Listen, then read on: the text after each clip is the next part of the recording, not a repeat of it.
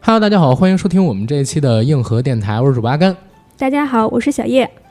哈喽，啊大家好，我是健美同学。哎，剑梅大哥又来了我们的节目。然后这一期节目呢，大家还听到了一个温婉可人的女声，就是我们今天请到的小嘉宾啊，小叶。大家好，我是小叶，我是一名爵士舞者。对，爵士舞者是跳爵士舞的爵士，而不是爵士高手的爵士，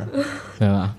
今天呢，请个舞者过来，包括我们开场用了只有街舞的音乐，大家也能知道我们要聊什么节目。哎，没错儿啊，就是大家呢期待已久的乐队的夏天，对吧？ 嗯，没有没有，聊这就是街舞第三季。然后今天我们用的呢，正好也是建维大哥的工作室，所以我们麻烦了建维大哥，在这儿呢向建维大哥表示一下感谢。今儿晚上我请客吃饭，好吧？啊好好，大家要听到我的声音的话呢，就是啊，这个用了我的地方让我当嘉宾了。啊没事，以后可以常来我们这儿做节目。呃，包括之前听友还有说，就是哥，你想不想就是录一些有关于健身的节目，教大家剪辑的？我可以给你开个专辑，然后你也宣传一下自己的微博什么的。啊这个微博什么的就不用宣传了，嗯有有兴趣就可以搜到我。对，叫健梅同学，健是那个利剑的剑，眉是眉毛的眉，嗯健梅同学。然后大家之前录完了节目之后，有不少人啊私信问我，嗯啊该怎么剪，该如何如何，还问你有没有自媒体，我就说了你的微博叫健梅同学，但是我不知道你有没有别的自媒体，比如说视频账号什比么如的，抖音什么的，抖音什么的然后我也叫健梅嗯同学是对，吗？能搜到我很多文章，因为啊以前给这个其他地方写过很长时间专栏。啊，都是用健梅同学这个笔名吗？对对对对对，嗯，OK，那如果说感兴趣、想减脂、想健身的朋友，可以去搜一下这个健梅同学，关注一下我们健梅大哥啊。啊、然后咱就不聊太多别的了吧，进我们今天的节目，聊这就是街舞。两位应该都看了第三季《这就是街舞》了吧？嗯对吧？对对对。嗯，觉得怎么样？健梅大哥先来。呃，我觉得比前两季来说啊，嗯就是我个人更喜欢看第三季。更喜欢看第三季，嗯对对比较能看进去。你像昨天那个，我你跟我说的时候，我刚上完网课给学生，嗯然后呢，我是十一点开始看，看完了以后呢，兴奋呢，我四点钟才睡着。 哦，我靠，哎呀，那很辛苦你啊，哥，不好意思啊，让你熬夜了嗯，没有，本来也要刷的。啊，好吧， 你呢？应该更看吧？你嗯对，作为肯定跳舞看了，就是也是刷到那样，这就是街舞，感觉特别兴奋。当天也是没睡着。经费上，我感觉这一期街舞应该是挺高的，嗯。但是部分舞种上，我感觉可能没有第二季有亮点。嗯，你们觉得这三季街舞最好看的是哪一季？哥，你是我觉得是第第三三季季吗，第三季啊尤其是第二集，第二集那那第二集是吗？对对对，啊第二集队长那 battle 个一块，儿对对对，那四个队长那那一段太太经典了。 OK，你是觉得第二季最好看？嗯，我是说部分舞种的亮点，它毕竟是在进步的嘛。嗯第三季肯定是说会比前面是有一个进阶的，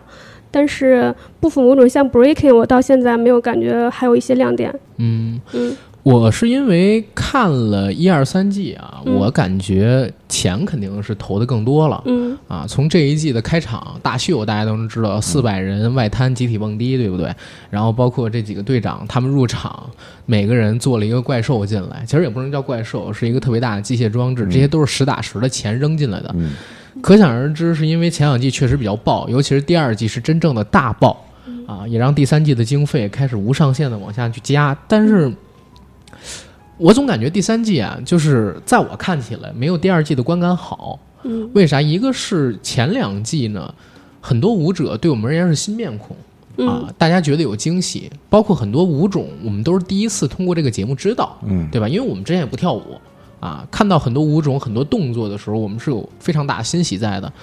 到第三季，其实请来的嘉宾，我们可以说这一季是要比前两季的嘉宾更大咖，很多国际上知名的舞者不单是来了，而且如果不是因为疫情的话，原计划是要请更多知名的舞者来，因为疫情的关系，很多国际上的人没来，只像布布他们这种，可能就一直生活在上海，或者说在国内嗯在办事儿，然后因为疫情困在这儿走不了的这些人参与进来了。因为布布他女朋友不是第一季的那个 Niki 陈妍珍嘛，所以他这几年一直生活在上海，他来了。而国内的这些舞者来的，你像是肖杰，他也是天花板 locking 顶尖儿的这种人物了，在国际上边儿。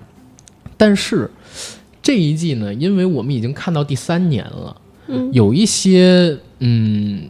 动作我们是熟悉的，有一点点审美疲劳在，这是第一个。第二一个呢，我是感觉这一季最大的败笔是在于四个队长他们，我我当然我对他们的能力都很佩服啊，很佩服。我是感觉这四个队长他在做节目的时候气氛做的不够好。嗯，是吧？ 所以说他们不是也是有一个评论嘛，有不会说话的，对，不爱不说，爱说不清说的，的人说不呢清楚，说不利索的。对，所以说在第三期的时候，可能请来了黄渤，就是这个原因。没错没错对，真的体现出去年的这个罗志祥还有吴建豪，嗯他们俩有多嗨。嗯，没有一个能够带场上气氛的人，除了跳舞的时候大家都啊、好炸好炸好炸，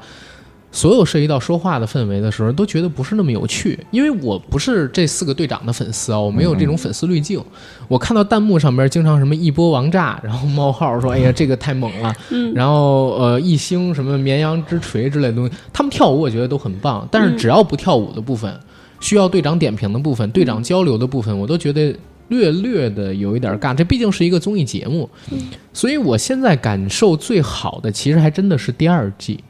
第二季因为有吴建豪跟罗志祥罗志祥嗯两个啊带气氛的人，然后他们两个人还经常会 Q 千玺嘛。千玺作为不爱说话的那个人，其实被 Q 的时候，经常能提供一些嗯很清奇的笑点。啊，现在这一季在这一块上，我感觉是要差一些。但是就像哥说的啊，嗯呃，这一季确实花钱大制作，然后知名的舞者来了不少，跳的时候还真的是挺热血的。嗯这一季的这个街舞啊，我感觉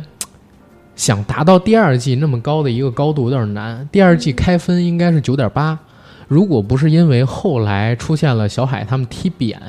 几个队长的粉丝之间互骂。最后降到了八十多分，其实到最后一期，我感觉都一直维持在一个高潮上边了。而这一季的开分大概是只有九点零，然后现在因为有第二期这个队长 battle 的环节嘛，涨到了九点一，可想而知，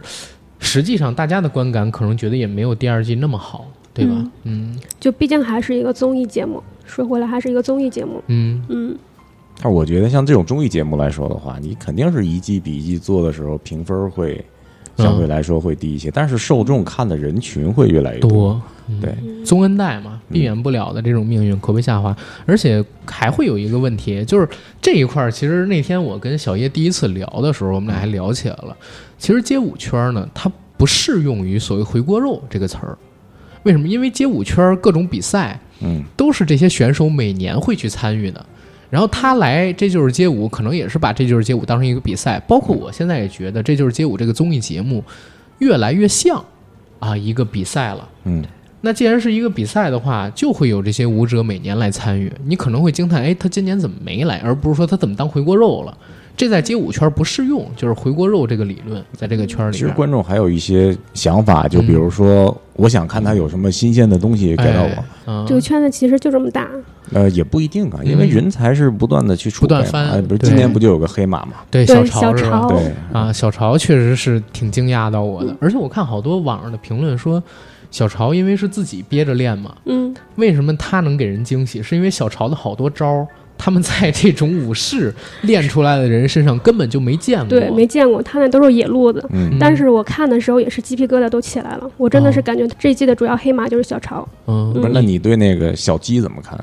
我也挺嗯喜欢的，哦、对 啊这个鸡我也哥挺是喜欢吧的。？ 对他就是属于王一博评论的不也是吗？就是他可能不会什么大招，但是呢，他总会让别人记住。但是如果说他，因为我对这个这个舞者不是特别了解，如果说他最后真的基本功上出现点大招，我觉得那又又是特别炸的那种。嗯，嗯，对，对他 style 特别好，对，对但是街舞这个东西，还是那句话，文无第一，武无第二。嗯这毕竟是一个也要考专业技巧的东西，我感觉它可能走不了太远。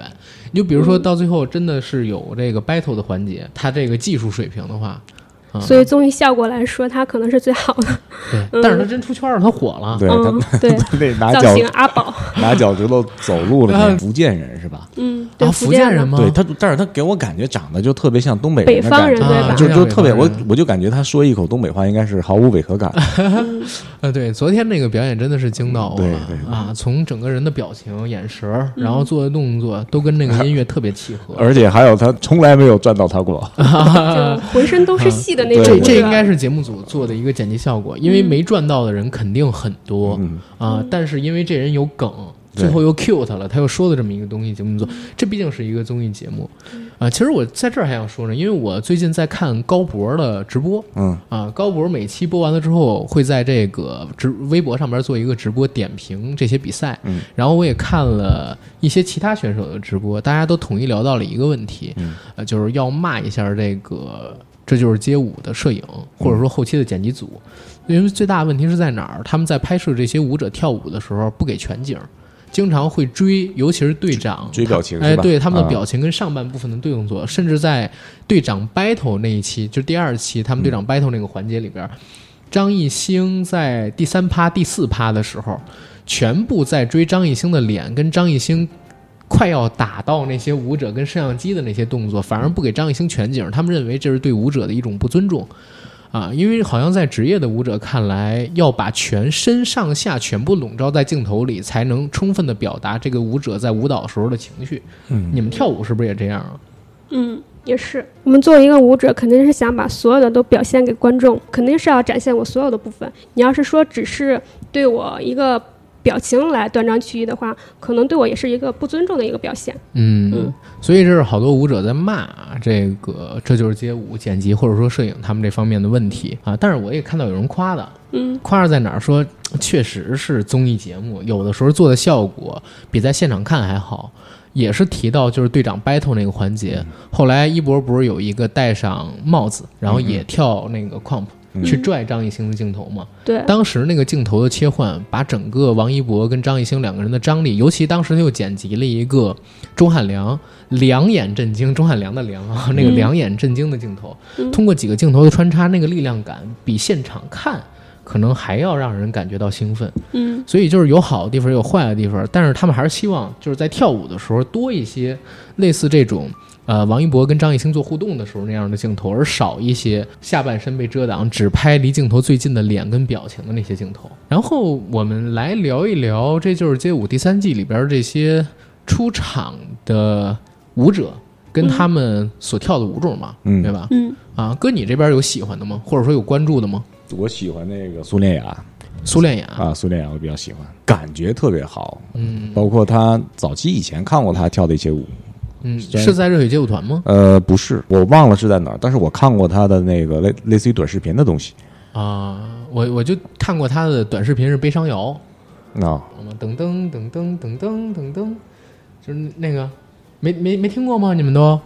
得得得得得，好吧，好吧，我操，我太土嗨了，我操，好好好，哎，好哎，我很尴尬，很尴尬。我们我我们说这个苏恋雅，哎，你了解苏恋雅吗？啊，小叶同学，嗯，孙恋雅可能有一些了解吧，就是她那个风格还是挺喜欢的，折手嘛，直暗黑系我都特别喜欢。这个可能是起源于一些日本的一个百合夫妇，百合夫妇，对他们折手就特别棒，你可以到时候从 B 站上来搜一下，包括就是苏恋雅那风格，还有一些 Hello Dance 的西西，差不多也会这个舞种，这个舞种叫什么？折手吧，折手。折手，嗯，对，主要哦是手部的动作。苏恋雅我个人也是比较喜欢的，还比较喜欢的那个就是 Hello Dance 的那盖盖，盖哦上哎就是裙子会跳舞的那个女的，啊，它质感真的好啊。对，质感特别棒，哦它属于国风爵士。哎，她在这个街舞圈有名吗？盖盖，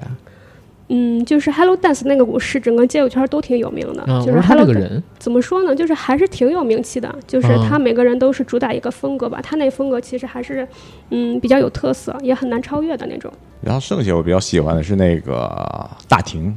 大婷啊，大杨婷铁这一锤，期也有，有对，有嗯本来是他们那个他他跟那个肖肖杰啊，俩人 battle 了一会儿嗯 battle 了一下，然后结果不输了嘛，但是后来又给复活了。因为女生跳出这种 hip hop 特别有力量感的这种特别少见，嗯哦，她跳的那个感觉真的是特别好，是我看很多人评价，就是说他外号不叫杨铁锤嘛，哦就是因为他跳舞特别有力量，对，嗯，然后也是 S Cool 这个舞团的嘛，也嗯算是国内 hip hop 天花板人物了，对，对，嗯，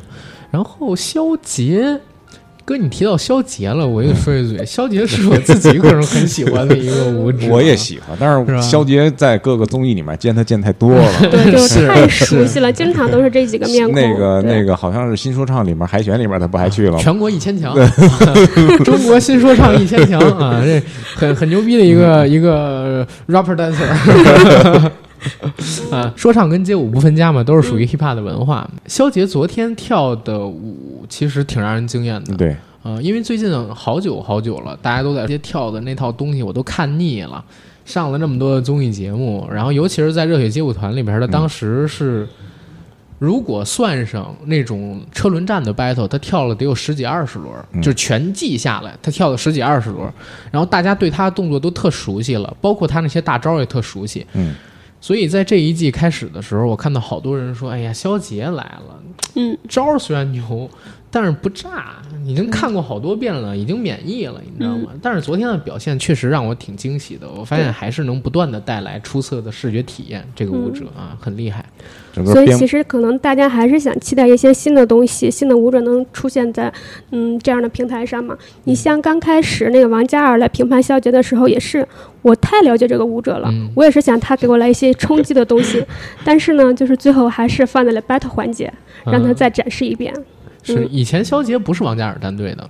你知道吗？嗯肖杰当时应该是陈伟霆、宋茜战队的。啊，当时热血街舞团不是有一个类似于创造一零一那样的一个做排位的模式对对对吗？ 谁想做第一名？肖杰过去喊陈建鹏，你给我下来！陈建鹏就是 TI 的那个嗯队长，啊，对吧？T I 的团长，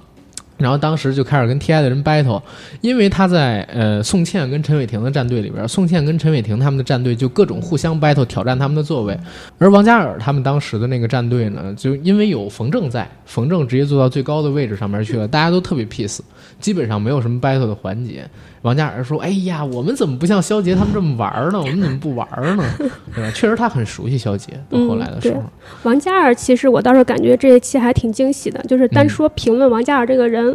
我之前对王嘉尔的认识就总感觉他好像是故意读不懂这个流程吗？他好像就是故意在制造一些悬念。嗯但这次我就感觉还是整个人表现还是挺不错的。就比如说，包括队长 battle 那个环节，他是整个接住了那个钟汉良。对对对，对，就如果没有他救场的话，我感觉钟汉良可能会最后有一个拉过去的，对嗯然后很尴尬呃那个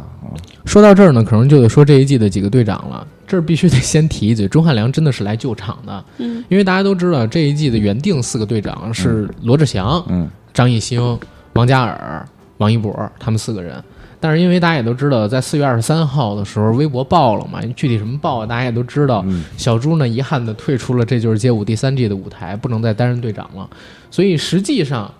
在《这就是街舞》第三季临开播前很近的时间，才最终定下了，并且曝光 X 位的队长原来是钟汉良。嗯甚至在他曝光了之后，我都有一阵儿时间怀疑，就是钟汉良到底会不会跳街舞。然后啊对他刚开始上场的时候，都感觉还挺奇怪，原来钟汉良也会跳舞。啊、嗯后来我去查了一下，发现他是 TVB 舞蹈训练班，当时有做过这个舞蹈一员嘛，嗯而且呢还给很多明星的 MV 伴过舞。跟那个陈小春有点像，嗯啊、对，有点像。他跟郭富城他们都是属于同一挂的，但是呢，怎么讲？总毕是竟感觉跟这个风格不太搭的，对吧？对，毕竟是一个嗯四十六岁的人了，而且之前他都是跳爵士、跳那个国标、嗯嗯跳牛仔舞，跟街舞的关联还真的不是特别的紧密。包括当时亮相的时候，就公布他这个队长的时候，他还来了一段手指舞嘛。 嗯然后那个手指舞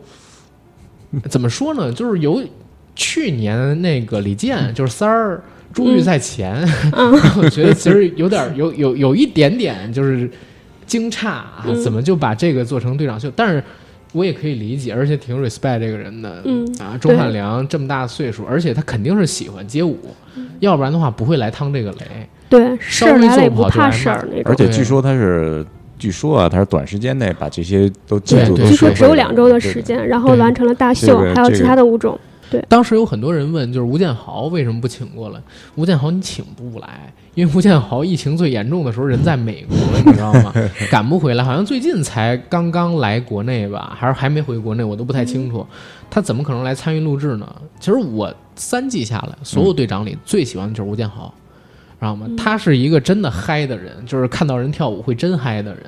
他有的时候甚至会接替廖博做 MC 的工作，帮大家去喊 battle，帮大家去喊节奏，去除秒。所以他还是街舞圈儿的一个人，他比较懂这个，嗯对各种都接得住。嗯对他美国街头长大的嘛，那个时候还参加过一些街头的街舞赛事，嗯对然后也得过一些名次，所以他当年第一次亮相的时候，给自己战队起名叫 OG，后来叫这个无暇联盟啊，我挺喜欢吴建豪这个人的。嗯，我最喜欢的是那个王嘉尔，王嘉尔，哎啊，呦，我最喜欢王嘉尔，嗯，嗯，加尔身体条件应该是这几个队长里最好的。对，对天赋应该是最好的。嗯，嗯因为好像跳舞你太高太矮都不是特别好，嗯啊、太矮了，比如说跳 hiphop 什么这些舞种，观赏性就不是特别高你就看他做那个空翻，哦嗯啊。他做那个前空翻啊，对就能看出来这个爆发力、身体素质是很好的。习武多年嘛，嗯对吧？而且好像跳舞太高了也不太好。对，尤跳舞其太是高像不行 breaking 还有 hiphop 这种舞种，其实它真的是高了就不好，它都是向下走的力量，它嗯跟民舞不太一样。民舞向是，下走的力量，嗯比如说你像 breaking 都是地板的动作嘛，啊对，然后 hiphop 你看也没有特别高的，如果太高它会不稳。 啊，就是重心的问题。嗯对，啊，嗯，而且他不容易打出力量感，太高他不容易打出力对，量你感。就比如说，如果我们挥一个一米的杆子和挥一个两米的杆子嗯，它那个用的力量就完全不一样。一个小的力量就可以做的很有质感，但如果是说我们挥一个两米的杆子的话，它那个需要很大的力量，而且它还有可能会晃。哦，就不稳。嗯对，嗯所以说像这种舞种一般就是没有特别特别高的。嗯我接触过一些给那个街舞跳街舞 breaking 的嗯这些选手做力量这个训练呃不的是嗯，那个做康复训练，很啊多有这个前十字韧带断裂的情况，都是个比较高的人，前十字韧带断裂。嗯然后他们做完手术以后去给他们做复健啊，有的是爱好者，大部分都是爱好者，在练习当中出现了一些问题，这样。啊，跳舞这个应该伤挺多的吧？嗯，很容尤易其是用到 B 自 boy，己 尤其是 B boy，，对，那嗯个真的是体能啊，包括技巧方面，真的是台台上一分钟，台下十年功吧。哎，这儿我也正要说呢，我一直觉得这就是街舞最后的决赛啊，嗯，它不是这个二十四轮持续掰嘛，对吧嗯？嗯，对于 breaking 而言，就是噩梦啊，你知道吗？对他那体能消耗太大了，对，包啊像括连轴那转个，Seven to Small 抢七，嗯，我觉得不可能，甚至呃也不能说不可能，就几乎不太可能会真的有一个 B boy 连赢七轮儿。最起码以国内这些舞者的身体素嗯质，如果他做抛木那种大地板动作，就是力量型的动作，嗯然后每一轮三十秒做七轮儿，谁能支持得住啊？对吧？而且 breaking 的招儿就是它变化，就是说它跟其他舞种不太一样。嗯你像比如 a r m 我可以就是结合很多舞种，但像 breaking 的话，我要既要做招儿，又要做的好看，嗯，嗯，还要其实卡音乐。对，还要卡音乐，太难了。嗯，哎，你们觉得就是作为舞者来讲，是卡音乐重要啊，还是做招儿重要啊？爵士方面来说，肯定是先卡音乐，再做招儿嗯。嗯，比较炸的那些舞种，那肯定是以招儿为主。哦，因为我一直是这么认为啊，我自己觉得， 因为我看不懂嗯啊，我也看不到他们到底卡到了哪些音乐节点。就比如说第二季，冯正老师，大家都说他的质感特别好，然后他对于那种音乐细节的把控特别好，但是其实你知道吗？我很难听出来他到底哪些身体的律动跟这个节奏卡上了。其实我其实我也没看出来。对嗯啊，所以在我可能看过来，冯正老师的动作呢都特别小，特别省力 气，然后特别的不炸，嗯啊，反而是你比如说那些 B boy，嗯，对吧？他们做一个 power move 什么的，嗯哎呦，我觉得真棒，对吧？嗯然后因为它极少太数难像了盖盖这种的，我会觉得，哎，这个律动真的好嗯，啊，这个音乐契合度真的高，哎，这个真的是高级对，啊，可能是在于我的理解上有问题，但是对普通观众而言，可能观感上还真的是炸很重要。对，因为嗯像我们这样的撸铁的人，有的时候就你就喜欢他整个的肌肉律动啊，这种的嗯这个肌肉控制特别强的这种。 breaking 卡点儿，我暂时没法聊。嗯，嗯，因为你不太清楚这个舞种是吗？，对，嗯、哎，你身边有 B girl 吗？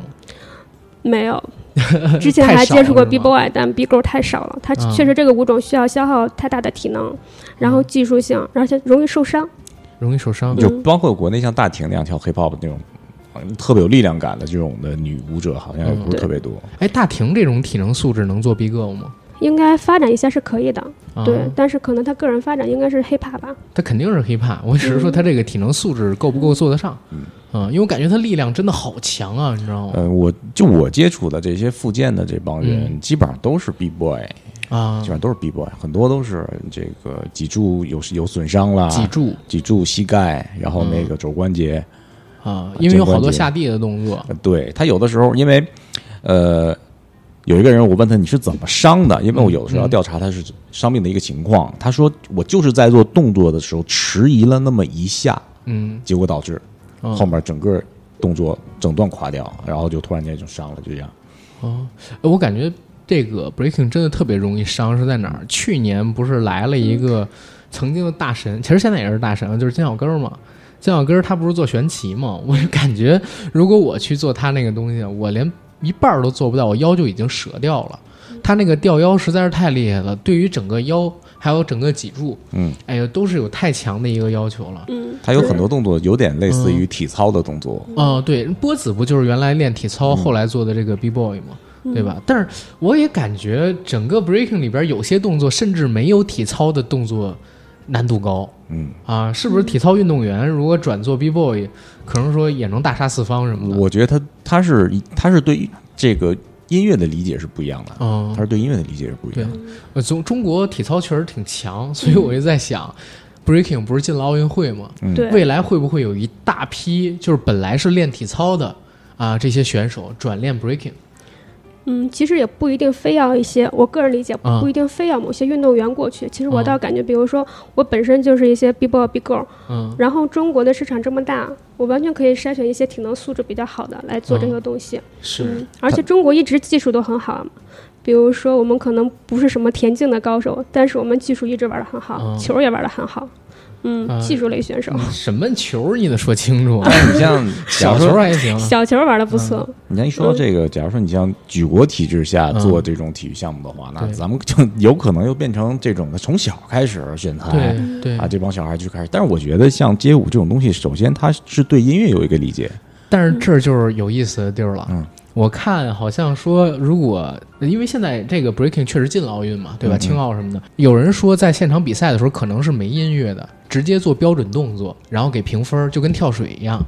你知道吗？所以比主如要说还做一是个大托马招是斯吗，对对对，看谁做的好不，然后给你一个评分儿什不么的。可能吧？那我不知道啊，或者就像是那种花式滑冰之类的那种，那对那就那等于说，那就比这个你每个人的身体素质了。嗯，嗯，如果它变成了一个体育，就是比赛的那种体育类的项目，可能真的会往这个方向发展。因为我是怎么知道这个事儿的？其实前年当时不是出的这只有街舞纪录片吗？当时我看的时候，王丹妮她是这个青奥队的这个教练，当然现在也是国家队教练啊。他就提到这个事儿，他说，对于整个街舞而言，或者说对于整个 breaking 而言，加入奥运会成为一个比赛项目，它是好事儿还是坏事儿，其实我们也不知道。但是它既然有了，我们就先去尝试，对不对？这对于未来一个筛选人才肯定是一个好的方式。但是呢，它有可能会变成一个什么样的东西？就变成职业拳赛跟奥运会拳赛这样的一个标准。就是你可能说，大家都知道，所谓的金腰带拳王，并不是你拿了奥运冠军就是，嗯，你得去打职业拳赛。奥运会其实是非职业赛事，所以我们我们一直说邹市明嘛，邹市明拿了两届奥运会的冠军，但是他还得退下了自己运动员的身份，走上职业拳台，从零开始一点一点去打，然后才能拿自己的金腰带。在整个职业赛场上，其实对于奥运会冠军这样一个身份呃看重吗？当然也看重，但不是那么在意，因为这是两回事儿。那可能说以后会变成什么呢？就可能红牛还是最牛逼的 breaking 的比赛，但是奥运会呢会变成一个非职业的，然后一个呃体育界的赛事。但是也会输送很多这方面的人才，因为它变成举国体制之后，就真的会有人去学这个东西嘛，而且会很多，嗯对吧？而且这个东西，就像我们说，它还是最后要看音乐，可能最后会诞生一大批不会 battle，但是 呢，就嗯专业特别性会特做别动作的，对，专业性哎特别强的人。是其实我倒是感觉这个应该是个好事儿吧。嗯就比如说，我们现在就是属于更倾向于个人的发展，嗯没有一些专业的那个客观的标准来评价它。如果是说变成一个体育项目的话，它会有一些客观的标准、客观的分数来评价它。嗯所以说，我们每次对于那个冠军的预判呀，可能就不再是玄学了。哎，但是有一个很好玩儿的事，我就一直在想，真的变成一 个奥运会赛事之后，那个评分儿的裁判嗯，是请谁来？请一群就是纹着身， 然后真的我没开玩笑啊，因为你要是请他们，他们懂这个的肯定是之前玩儿这个的嘛。那之前玩儿那个，那可能说我们这就变得很诡异，就是 你很有意思你想，就是接下来是街舞 breaking 项目，然后啊，他做了一个五五点零分的动 作，然后他做了一个八点零分的对动作。对对对对，我靠！但是这这个东西是大势所趋，大势所趋。不是，那这东西就就他跟咱们咱们，我估计也没有那么多人看吧。我不知道，但是我是为什么说是大所趋？因为除了 breaking 之外，以后有可能电竞也会进奥运会，但是呃前提得出现一个能够进入奥运会的项目，对吧？这样的话，比如说我们现在说 DOTA，或者我们说撸啊撸，你如果能确定这个游戏能够维持下去，这种比赛的模式能够维持下去，它也有可能进这个奥运会，对不对？到时候可能我们还会请什么呢？请这个 LG 的几个呃选手去参加这个奥运会。对吧？战队里边选手，我们组成一个国家队 啊，然后全球电竞大佬里边年纪比较大、已经退役的那些，像什么五五开、PDD 之类的，去做这个所谓的评委啊，或者说就按这个比赛结果评胜负什么之类的，这都是有可能的，因为这是现在年轻人的运动嘛，对吧？你说电竞也好，或者说街舞也好，真的是很多年轻人的运动，这是未来。嗯，奥运会也得不断的扩充新的元素，要不然要有很多运动，你比如说像马术，嗯，还有就是我看奥运会里边还有一个一个球种儿一个比赛，我忘记是什么了，现在基本上已经没人玩儿了，但只是因为它是传统运动，就一直保留着，可能以后都要剔除掉，要加进一些有更多受众的，要不然以后谁还看奥运会啊？对不对？那关键是你其实你像街舞比赛，你要是把音乐去掉，它肯定有音乐，但是我就觉得可能会像花式滑冰那样，对吧？或者像艺术体操体哎操那对种的，自己放一段准备的音乐，然后自己配啊合这个做音乐很做多动作，就是比如说他们把动作归类为各种各样的难对度，对然后他难们度再去跳。对，这个可能是最有可能的，而不是说像那个有些网友猜测的一样，就是不放音乐，直接在这儿做各种各样的大招。 也挺诡异的。 对，它确实毕挺竟诡是异舞嘛，先有音乐才有啊对舞，，那就不叫街舞了。对。 嗯，但是也就像你说的很诡异，他都走到赛场上了，好像就失去了这种街头文化的原始的生命力，对，嗯对吧？它就跟最初它发源的东西没有什么关系。啊嗯你对像好歹你像体育项目、奥林匹克项目，它有最早的这个奥林匹克精神。嗯，你说这种街头文化，它其实就应该还原它本身街头的对感觉，就好像这就是街舞，它里面拿那酒瓶子往那没错转，，它那种感觉就很好。你甭管它是不是赞助方这种的，对，你看，这就是街舞，包括当年的这个热血街舞团，他们其实都做了一个规划是什么呢？就是赛道制，它在还原街头跳舞的感觉。对，啊，尤其是这就是街舞，你看到第二季、第三季，它更加还原街头。对嗯吧？在每一个赛道上边，它尽量做出这种嘻哈的那些标志对的那涂些鸦布景来，对对那些布景啊，让你感受到好像是在街头，一群人在开 party，一群人在跳舞这样的一个感觉。其实街舞这种文化，它来自于街头的这种 hip hop 嘛，嗯对吧？然后这种文化也是现在年轻人喜欢的文化。我前段时间也是跟那个小叶我们在聊，我说前两年我说，呃，亚文化开始抬头，大概就是一五年开始我感觉到的，一个是啥呢？一个是当时的各种公众号层出不穷，嗯，然后这些公众号呢所写的内容根本就不是以前大家在电视上边儿，在呃传统的媒体上面，你别管是纸媒也好、电台也好，还是视频媒体也好，所发布的那些内容，更多的是猎奇向的，然后是非常庞杂的，甚至有些是很小众的，就是大家平时不太会去关注的东西。但是那些公众号在一四年、一五年的时候，获得了非常高的流量。因为他们这个渠道被别人给看见了，以前只是大家接触不到，但其实喜欢这些人挺多的。而且作为微信这么大的一个平台，哪怕你是小众中的小众，放到整个平台上，它也是一个极大众的群体嘛，对吧？然后当时就聊到，我觉得嘻哈、还有街舞以及乐队啊这三个东西呢，一定会快速抬头，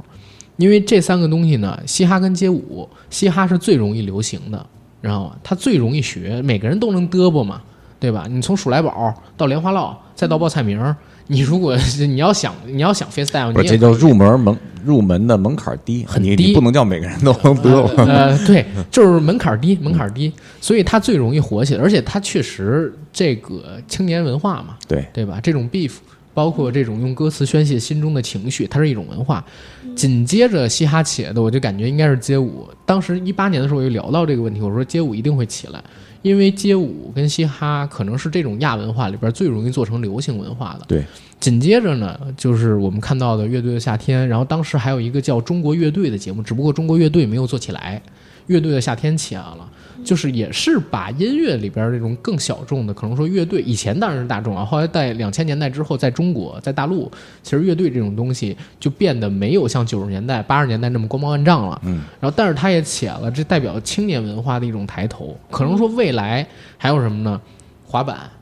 嗯，啊、对吧？然后还有一些就是更极限的那种街头运动、跑酷之类的东西，会有单独的节目出来。我觉得跑酷会比较有看头。呃，偏跑酷比较有看点，对对对，跑酷比较滑板，其实就是、嗯我觉得滑板很难推广。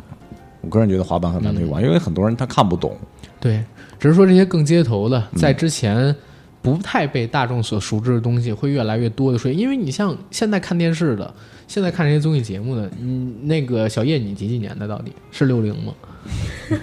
二零六零年的，啊，不是你到底几几年？九八零后，八六年的，八六年的，八九年的，八九年的。然后哥你也是八零五，后，我是八五，嗯对我我九零后，我们基本上啊，在看这些节目的人都是四十岁以下的群体。然后嗯我们四十岁以下群体，大家听着好像年纪挺大的，嗯但其实都是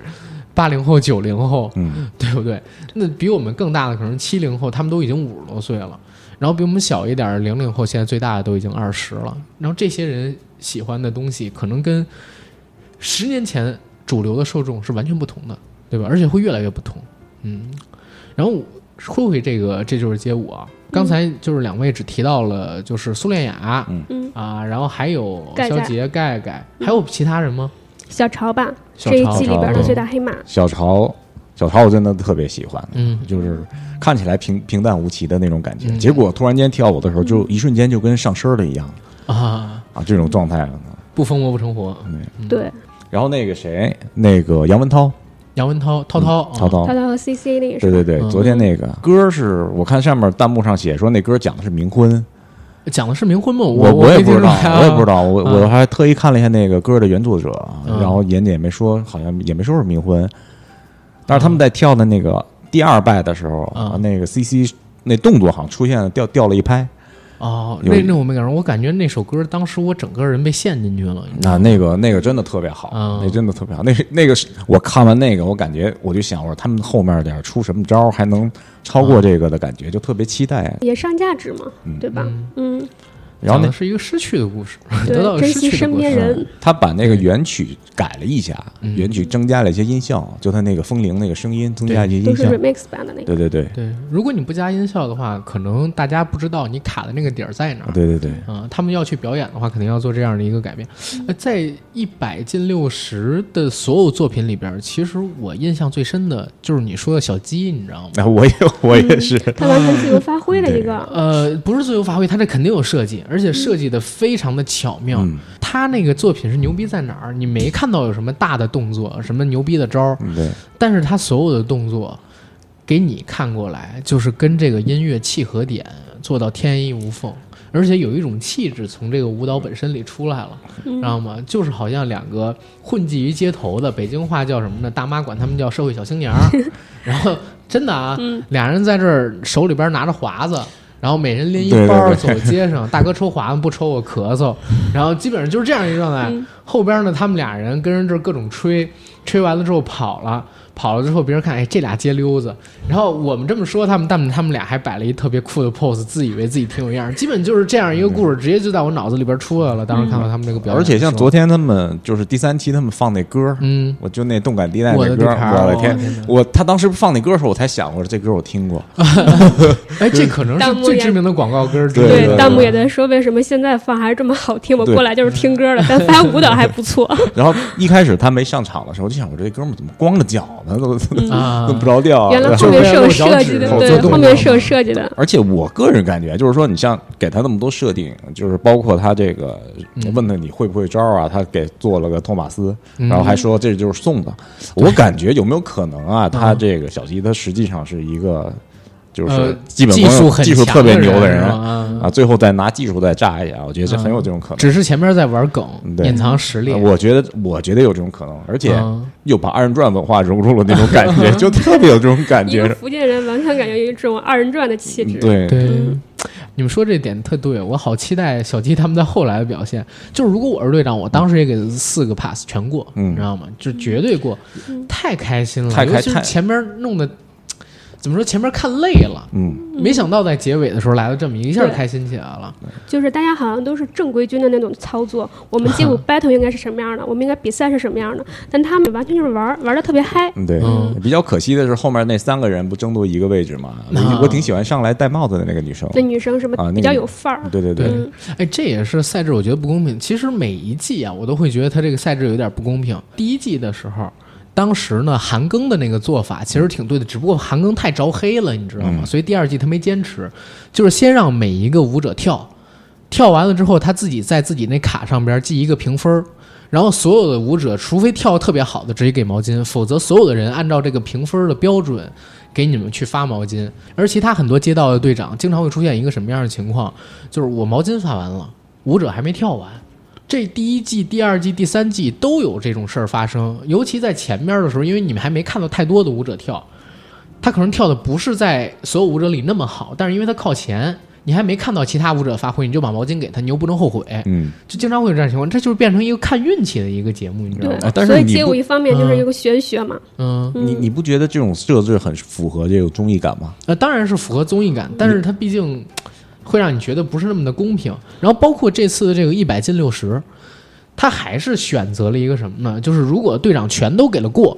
那对，好，你就所不有的舞者都可以过对对嗯啊，对，就是所有的舞者都可以过，而且是这样，就是别人不能主动来挑战你了。你必须有一个队长，或者说其中有人给了一个 battle，对，然后才能有机会去选择。嗯，那可能会出现一个什么样的情况？其实有人跳完了之后，下边的舞者是想挑战他的，但是队长全都给他过，嗯，然后大家也选择不了，嗯对吧？这嗯对其实也会造成，因为我们说一共四十个团队，但是前边六十个人满了，后边的你没有没有机会跳。对，关键是有对吧组团去的，一下子就对占了几个位置，这样。对，所以你看，这就变得特别玄学，就是很多时候你要看运气。像小鸡他们抽到第三十八队，一共四十个队啊，转瓶子还转不上，对，转瓶子还转不上。那嗯，当然我，这个我觉得肯定综艺节目是有极强的设计的，要不然不可能说对最后只剩下这么几。嗯就是那个当时他们说选择谁晋级的时候，嗯导师们的动作都是二，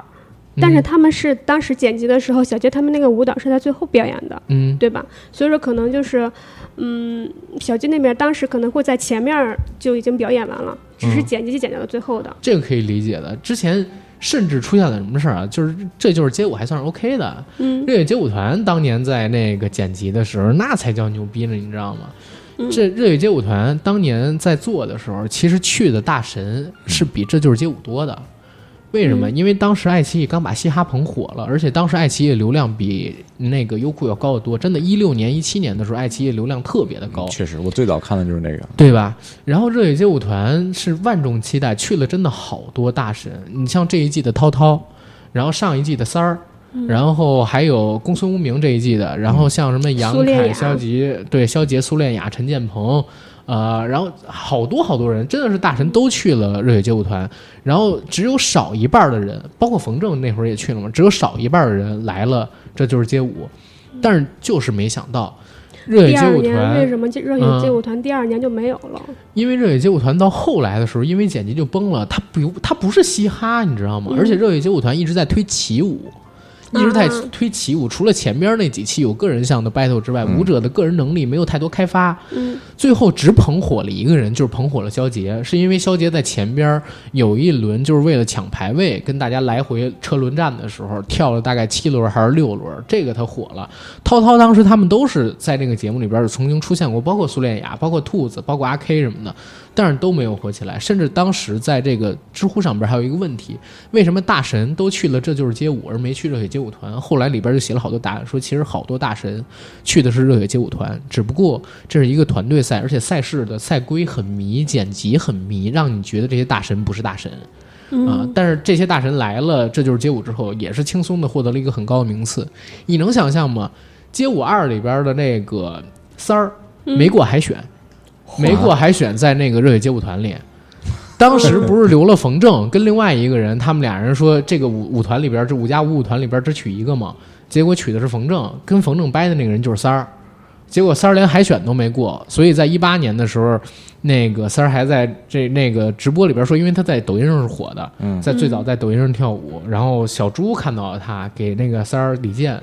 回复评论，让李健来参加，这就是街舞第二季他才来的，要不然他都不来。包括去完了这就是街舞之后，为什么有好多人第二季没参加这就是街舞二啊？是肖杰他们是被伤到了，你知道吗？直到看到这个街舞二变得就是比较 peace，然后确实也比较尊重这个舞蹈这个东西，嗯，他们才来参加这个的，要不然的话，也也被伤的够呛。热血街舞团那个真的是被伤的够呛，浪费了一个很好名额。嗯，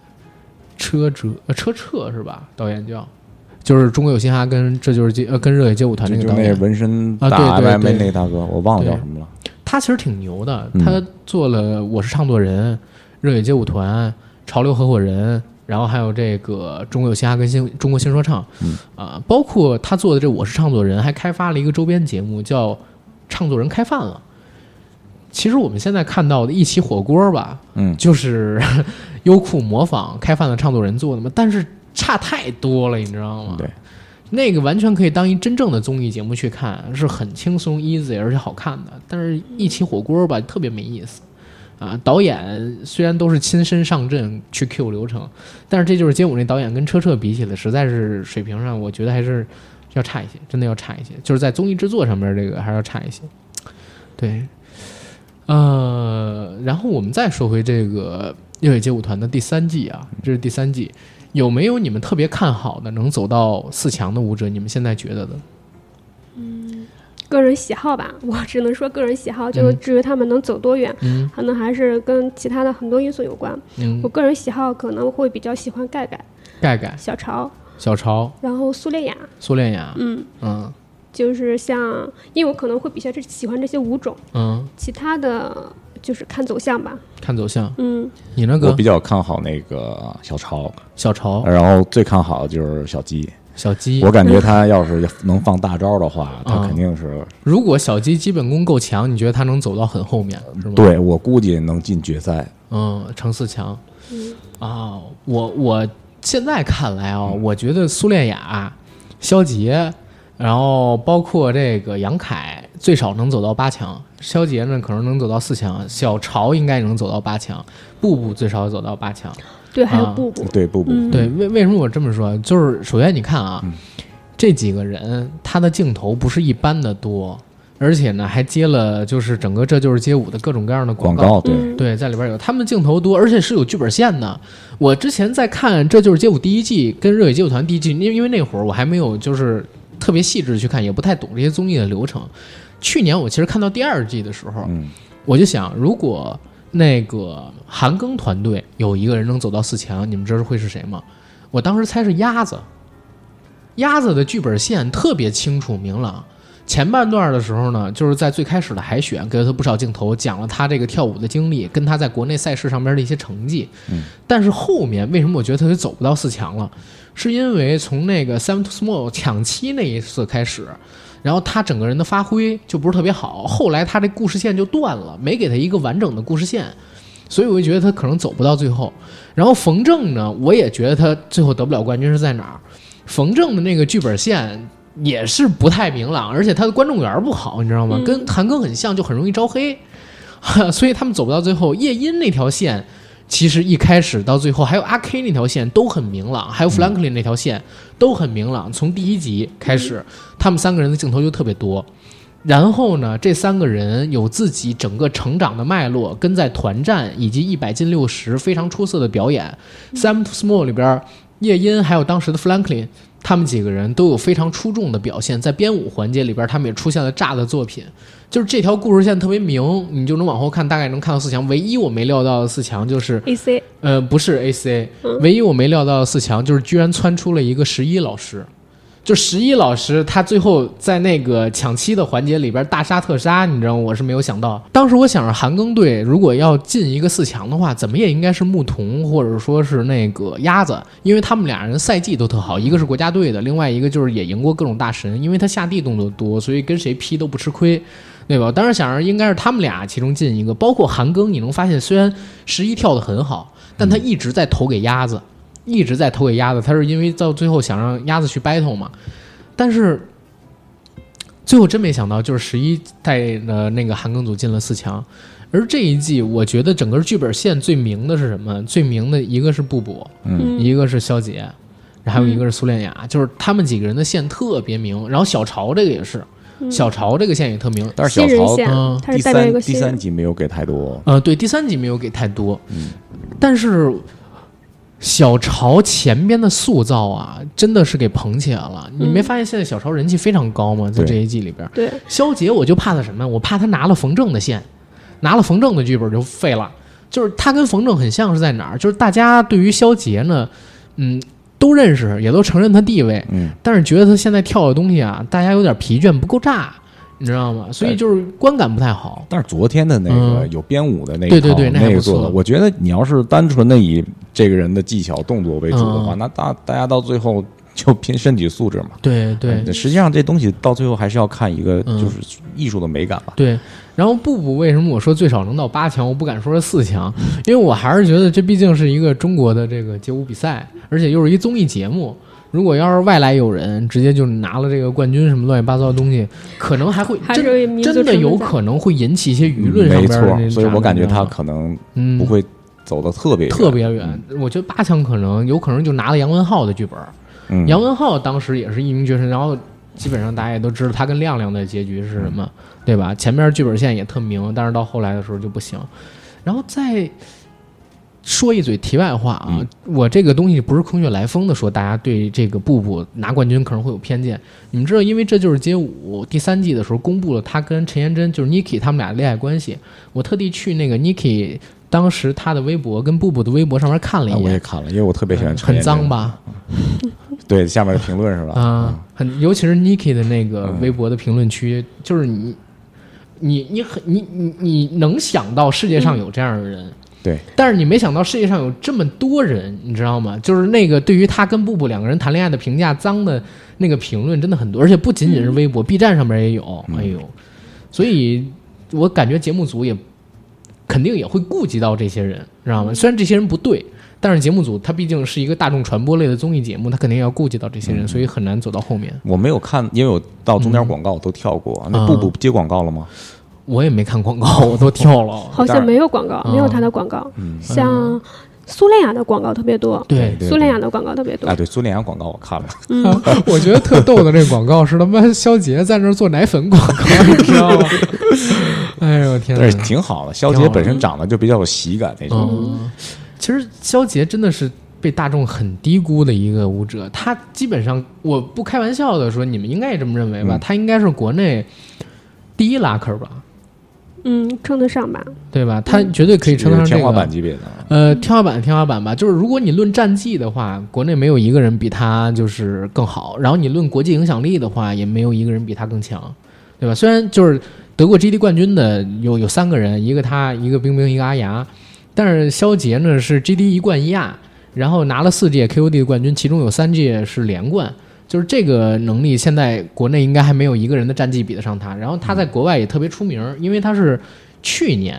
拿的冠军，JD 的冠军，所以他其实这两年在国内非常出名，而且他还是二零一八年 KOD 呃海外赛区的 Locking 组的这个总的评那个裁判，只有他一个人是华人，就是那个总裁判里边只有他一个人是华人，所以。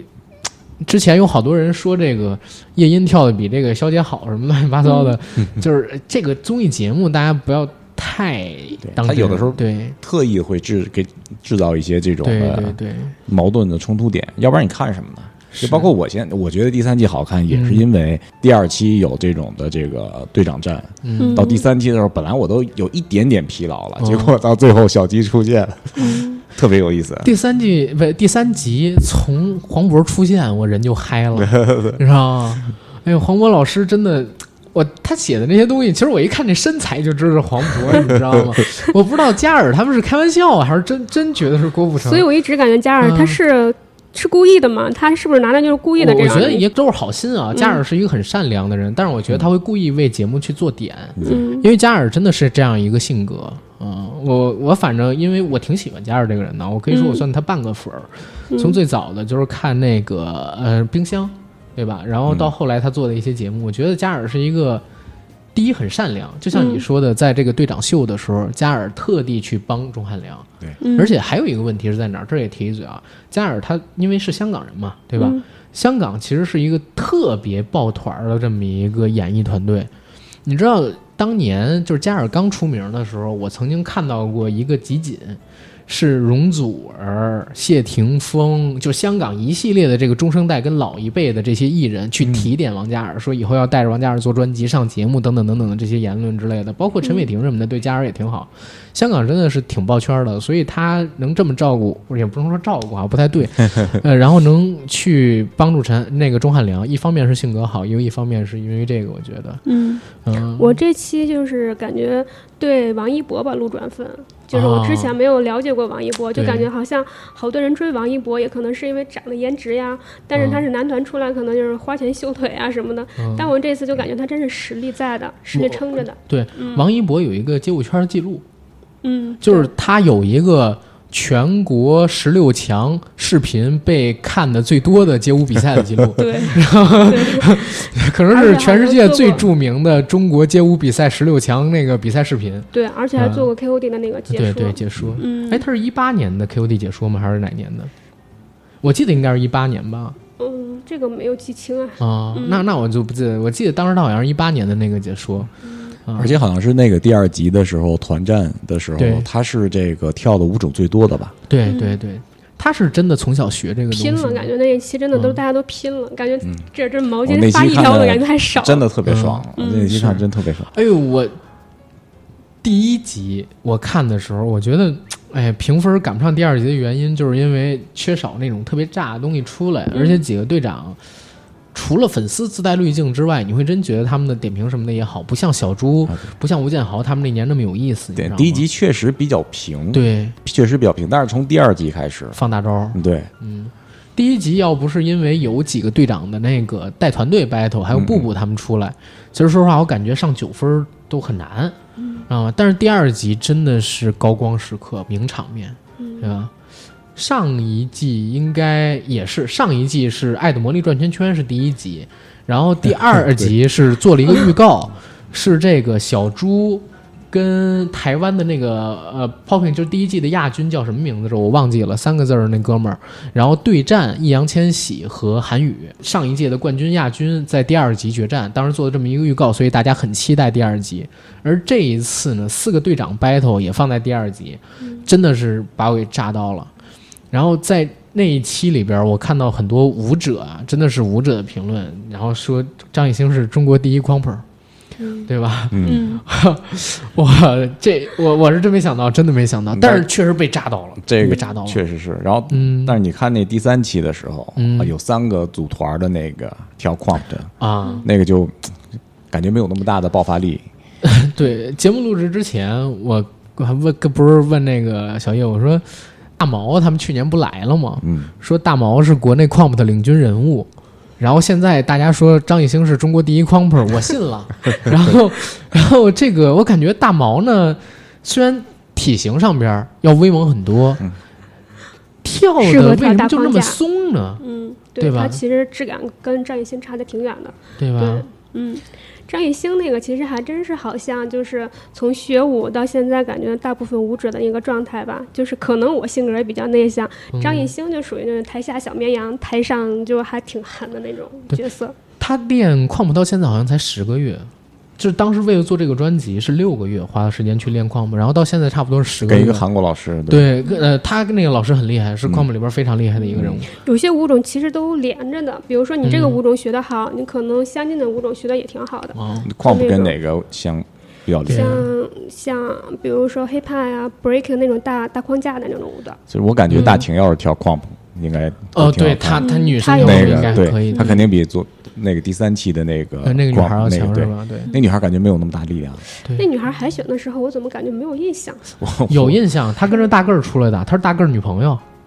嗯，啊，就是也是露腹肌，然后在那海选的时候关键是呃跳海选的的时候，感觉大个儿跳的还挺有劲儿呃，的。对，啊，爆发力还挺好的，因为矿部我特别喜欢看，就是因为它整个发力力的量感感嗯觉来说，就是一瞬间爆发力那种感觉特别好。所以这个舞种是不是就适合自己跳？如果是说做成起舞的话，他可能没有看见。但是他们昨天跳的也不但是你齐，看但但是你看张艺兴的那个 MV 连那嗯个 MV 里边就是矿部的起舞啊，很棒啊。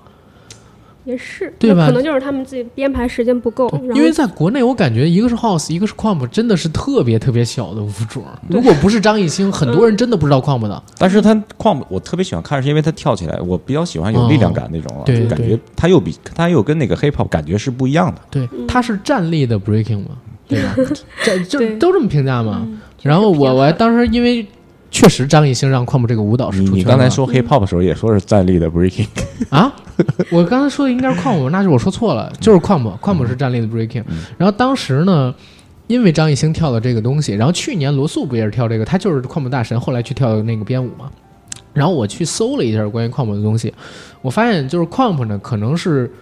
呃现代的这些街舞里边儿非常晚才出现的一种舞种。然后这个舞种的出现其实是诞生于匪帮文化，嗯它是一种更街头的，为了用舞蹈去打消可能会在街头。发生那种流血冲突、跟毒品、暴力之类的东西，用舞蹈去解决、去宣泄自己心中的情绪。好多人把矿 u 跟愤怒去关联起来，但其实我看到的那个解释里边，包括一些视频，就是教矿 u 的老师他们去解释的时候，都说矿 u 是一种情绪的宣泄，嗯它有可能是不满，有可能是愤怒，但更多的是一种释放自己的表达。所以矿 u 这个舞种就是在跳的时候，你什么都不用顾忌，嗯你做角色塑造。把自己塑造成一个角色，你要讲故事，对，对然后在这个故事里边儿，你可能是孙悟空啊，你也可能像你也可能像这次张艺兴他在那个对长戴个白的皇环冠节，对对对，嗯做一个就是吃了药丸儿的这么一个超能力觉醒者，嗯然后等等等等的这么一个人，就是所以矿姆他要求有非常强的力量，而且超级炸嗯啊，但是特别费力量啊，特别费力量，而且我感觉这一季队长们的选人标准大部分是选择炸、嗯卖点，但是你看对，你看杨文涛嗯跟 Cici 昨天跳的那个，嗯，他那个真的很难想象，如果当时王一博没有那条毛巾会怎 么样。真的自对己跳，但是但是就是说这种，嗯我感觉他已经跳到这个程度了。然后你到后面就很期待他又会发生什么事情。哎，这我还真说一嘴，我觉得涛涛跳的比他媳妇儿好。嗯，他媳妇儿的力量感跟律动真的不如涛涛。嗯我一个外行，我能看出来。对，中间我看的时候，他是嗯在那歌曲说第二拜的时候，他掉了一拍对啊，他女朋友掉了一拍，啊，而这他那这个个没办法。对，但这感觉特别好。哎，人家不是女朋友，人家是爱 人。我看网上好多人还说说这个涛涛操人设什么乱七八糟的东 西为什么就是街舞圈会介绍会介绍“爱人”这个词儿？啊，对，而且上来跳之前先说一句我爱你，而且特别近的贴耳朵还让人听到，而且就是真的有人说这个的。他嗯涛涛关键是什么？他以前我在我最早在其他的跳舞的综艺里面嗯也见过他，嗯就是就是金星跟那个武林大会什么对的，对什对么舞动奇迹什么的啊，嗯，武林争霸，对，武林争霸那对边有儿陈小他去春过儿，，对对金星对对那对，个还有郭富城、嗯陈对呃不是方俊、对陈小春、金星他们那届武林争霸，对他去了，涛涛去了，对，那那个是。涛涛这人我，我觉得挺好玩的，应该不是假的操人设吧？因为我看他那年去热血街舞团，大家都挺喜欢他这人的，好像他现实生活中也是一个人缘挺好的人，嗯，应该不会那么假，我觉得。但是我可能太善良了嗯什么的，那现在跳的东 西就是，就是他们昨天说了一下，就比如说这这个谁跳的有艺术的美感啊，或者怎么样，就是嗯对我我觉得是两个方向，一个是跳的特别炸，炸嗯另外一个是真的是让你能静下来去欣赏的那种，嗯，这种挺好的，因为就街确舞有实一是有张一美弛感的这东西种在感觉的，，确实是有对美对感对东西在的。对，其实跳有美感的东西跟炸也不冲突，我对感觉对真的也不冲突。这等于说把街舞的这种感觉拔高了一个档档次对的这种感觉。对，有的时候你感觉只会炸的人，突然给你来了一段就是节奏特别好、特别贴音乐的那个舞蹈的时候，你会觉得哇，真是神仙。嗯对啊，哎，说起这个，就是这个神仙，这个就是你们昨天有印象那个马云那个啊啊！那个马云大跳，哥我感觉他都要飞起来了，呃，啊那个挺难的。他那个制空真的好强，这是哎，想做到那样制空，是不是力量呃要求特别嗯高？一个是协调力量，啊它要有爆发力起来一瞬间，它要用核心去收紧它整个身体啊啊，这个真的是特别难。啊，因为我看他在空中不是有一个手翻的动作嘛，嗯嗯在手翻的动作的时候，他连蹬两下腿，像在踩台阶儿一样。而且是他翻的时候，一个手翻完，第二个翻是另外一个手。啊，这个更难是呃吗？，对，这更难，这需要很很长时间的练习。怪不得他不愿意跟别人组队。对，因因为这啊因呃嗯他为自己太有钱了对嘛，。而且这个东西本身来说的话，它这个跟他本身的天赋也是相关的。因为嗯嗯，我们有的时候看一个人跳这些动作的时候，因为人的解剖力学就在那儿摆着，你能做出什么动作，有的时候嗯能、能有想象。有的人一做出我们没有办法想象，感觉哇，你还可以这样的时我候，真的步步跳舞的时候，我真是想象不到有人能做出这种动作，你知道吗？有的时候啊，对，尤其是他当时在跟呃杨凯他们几个人 battle 的时候，我是真的没想到，就是人的膝关节能那么灵活。全身上下每一个骨头跟啃节儿好像都都可以能打动开一样，对，特别细碎。啊你没见他有一个他自己的手拇指在那儿动，哦，那没没对看到，我就记得名场面是当时海选的时候，他这个下嘴唇痛。啊，他这啊 个被卡进嗯他没有办法，他这个神经调节，对，这就是 天赋。啊哎，你们知道我认识国内最早的舞者是谁吗？ 嗯，可以不配合吗？ 孙红雷，孙红雷，孙孙孙孙，对孙红雷，我操，孙红雷，中国第一舞者，中国第一舞者，东三省舞王，对吧？九十年代的街舞推动者，街舞破圈者，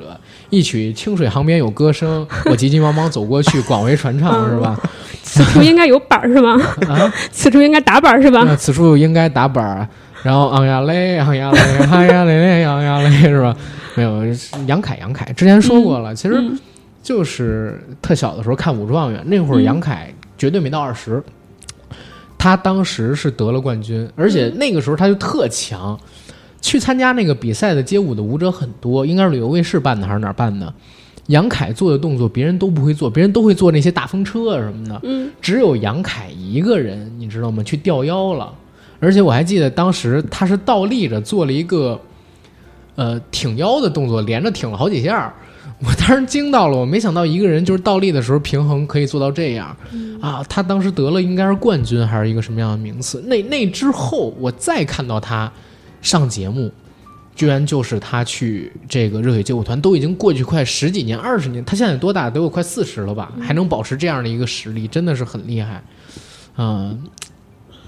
厉害，厉害，厉害，没没什么再说的。嗯，嗯，你像我三四十岁的时候，我别说做他那样的动作了，我能倒立我就很不错了。就是你不马上三十了吗？我没有，我还差几年，我还差几年，还差几年。别别别别别别别别别别乱说我的年龄。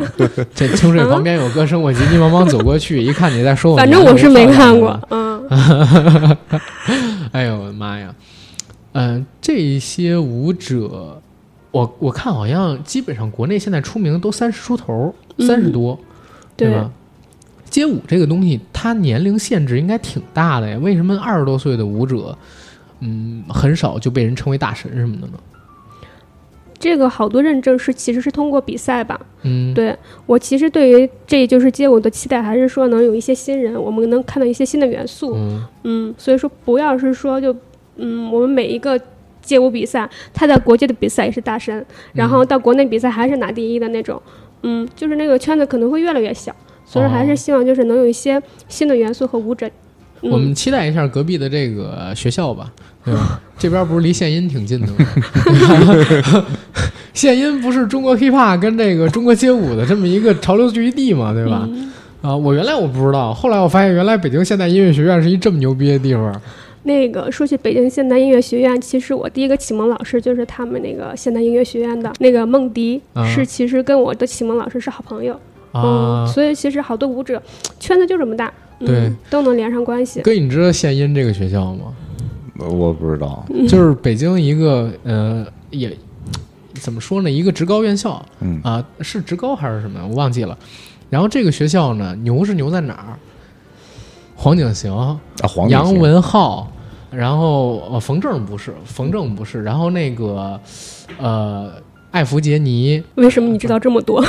艾弗杰尼，然后还有那个苏什么呢？就是唱野子的那个，就是好多神人都是从这个学校里走出来的。然后这个中国，全中国，嗯，最早跳 hiphop 的那群人，最早跳 popping 的那群人，然后最顶尖儿的那批人，十个里边儿有三四个。我我因为总共也就那么十个人嘛，十个里边儿有三四个都是从献音毕业的，而且都集中在零二届到零五届那几届的时间里边儿，你知道吗？就特别神。而且现在他们那个学校里边儿涌出的舞者越来越多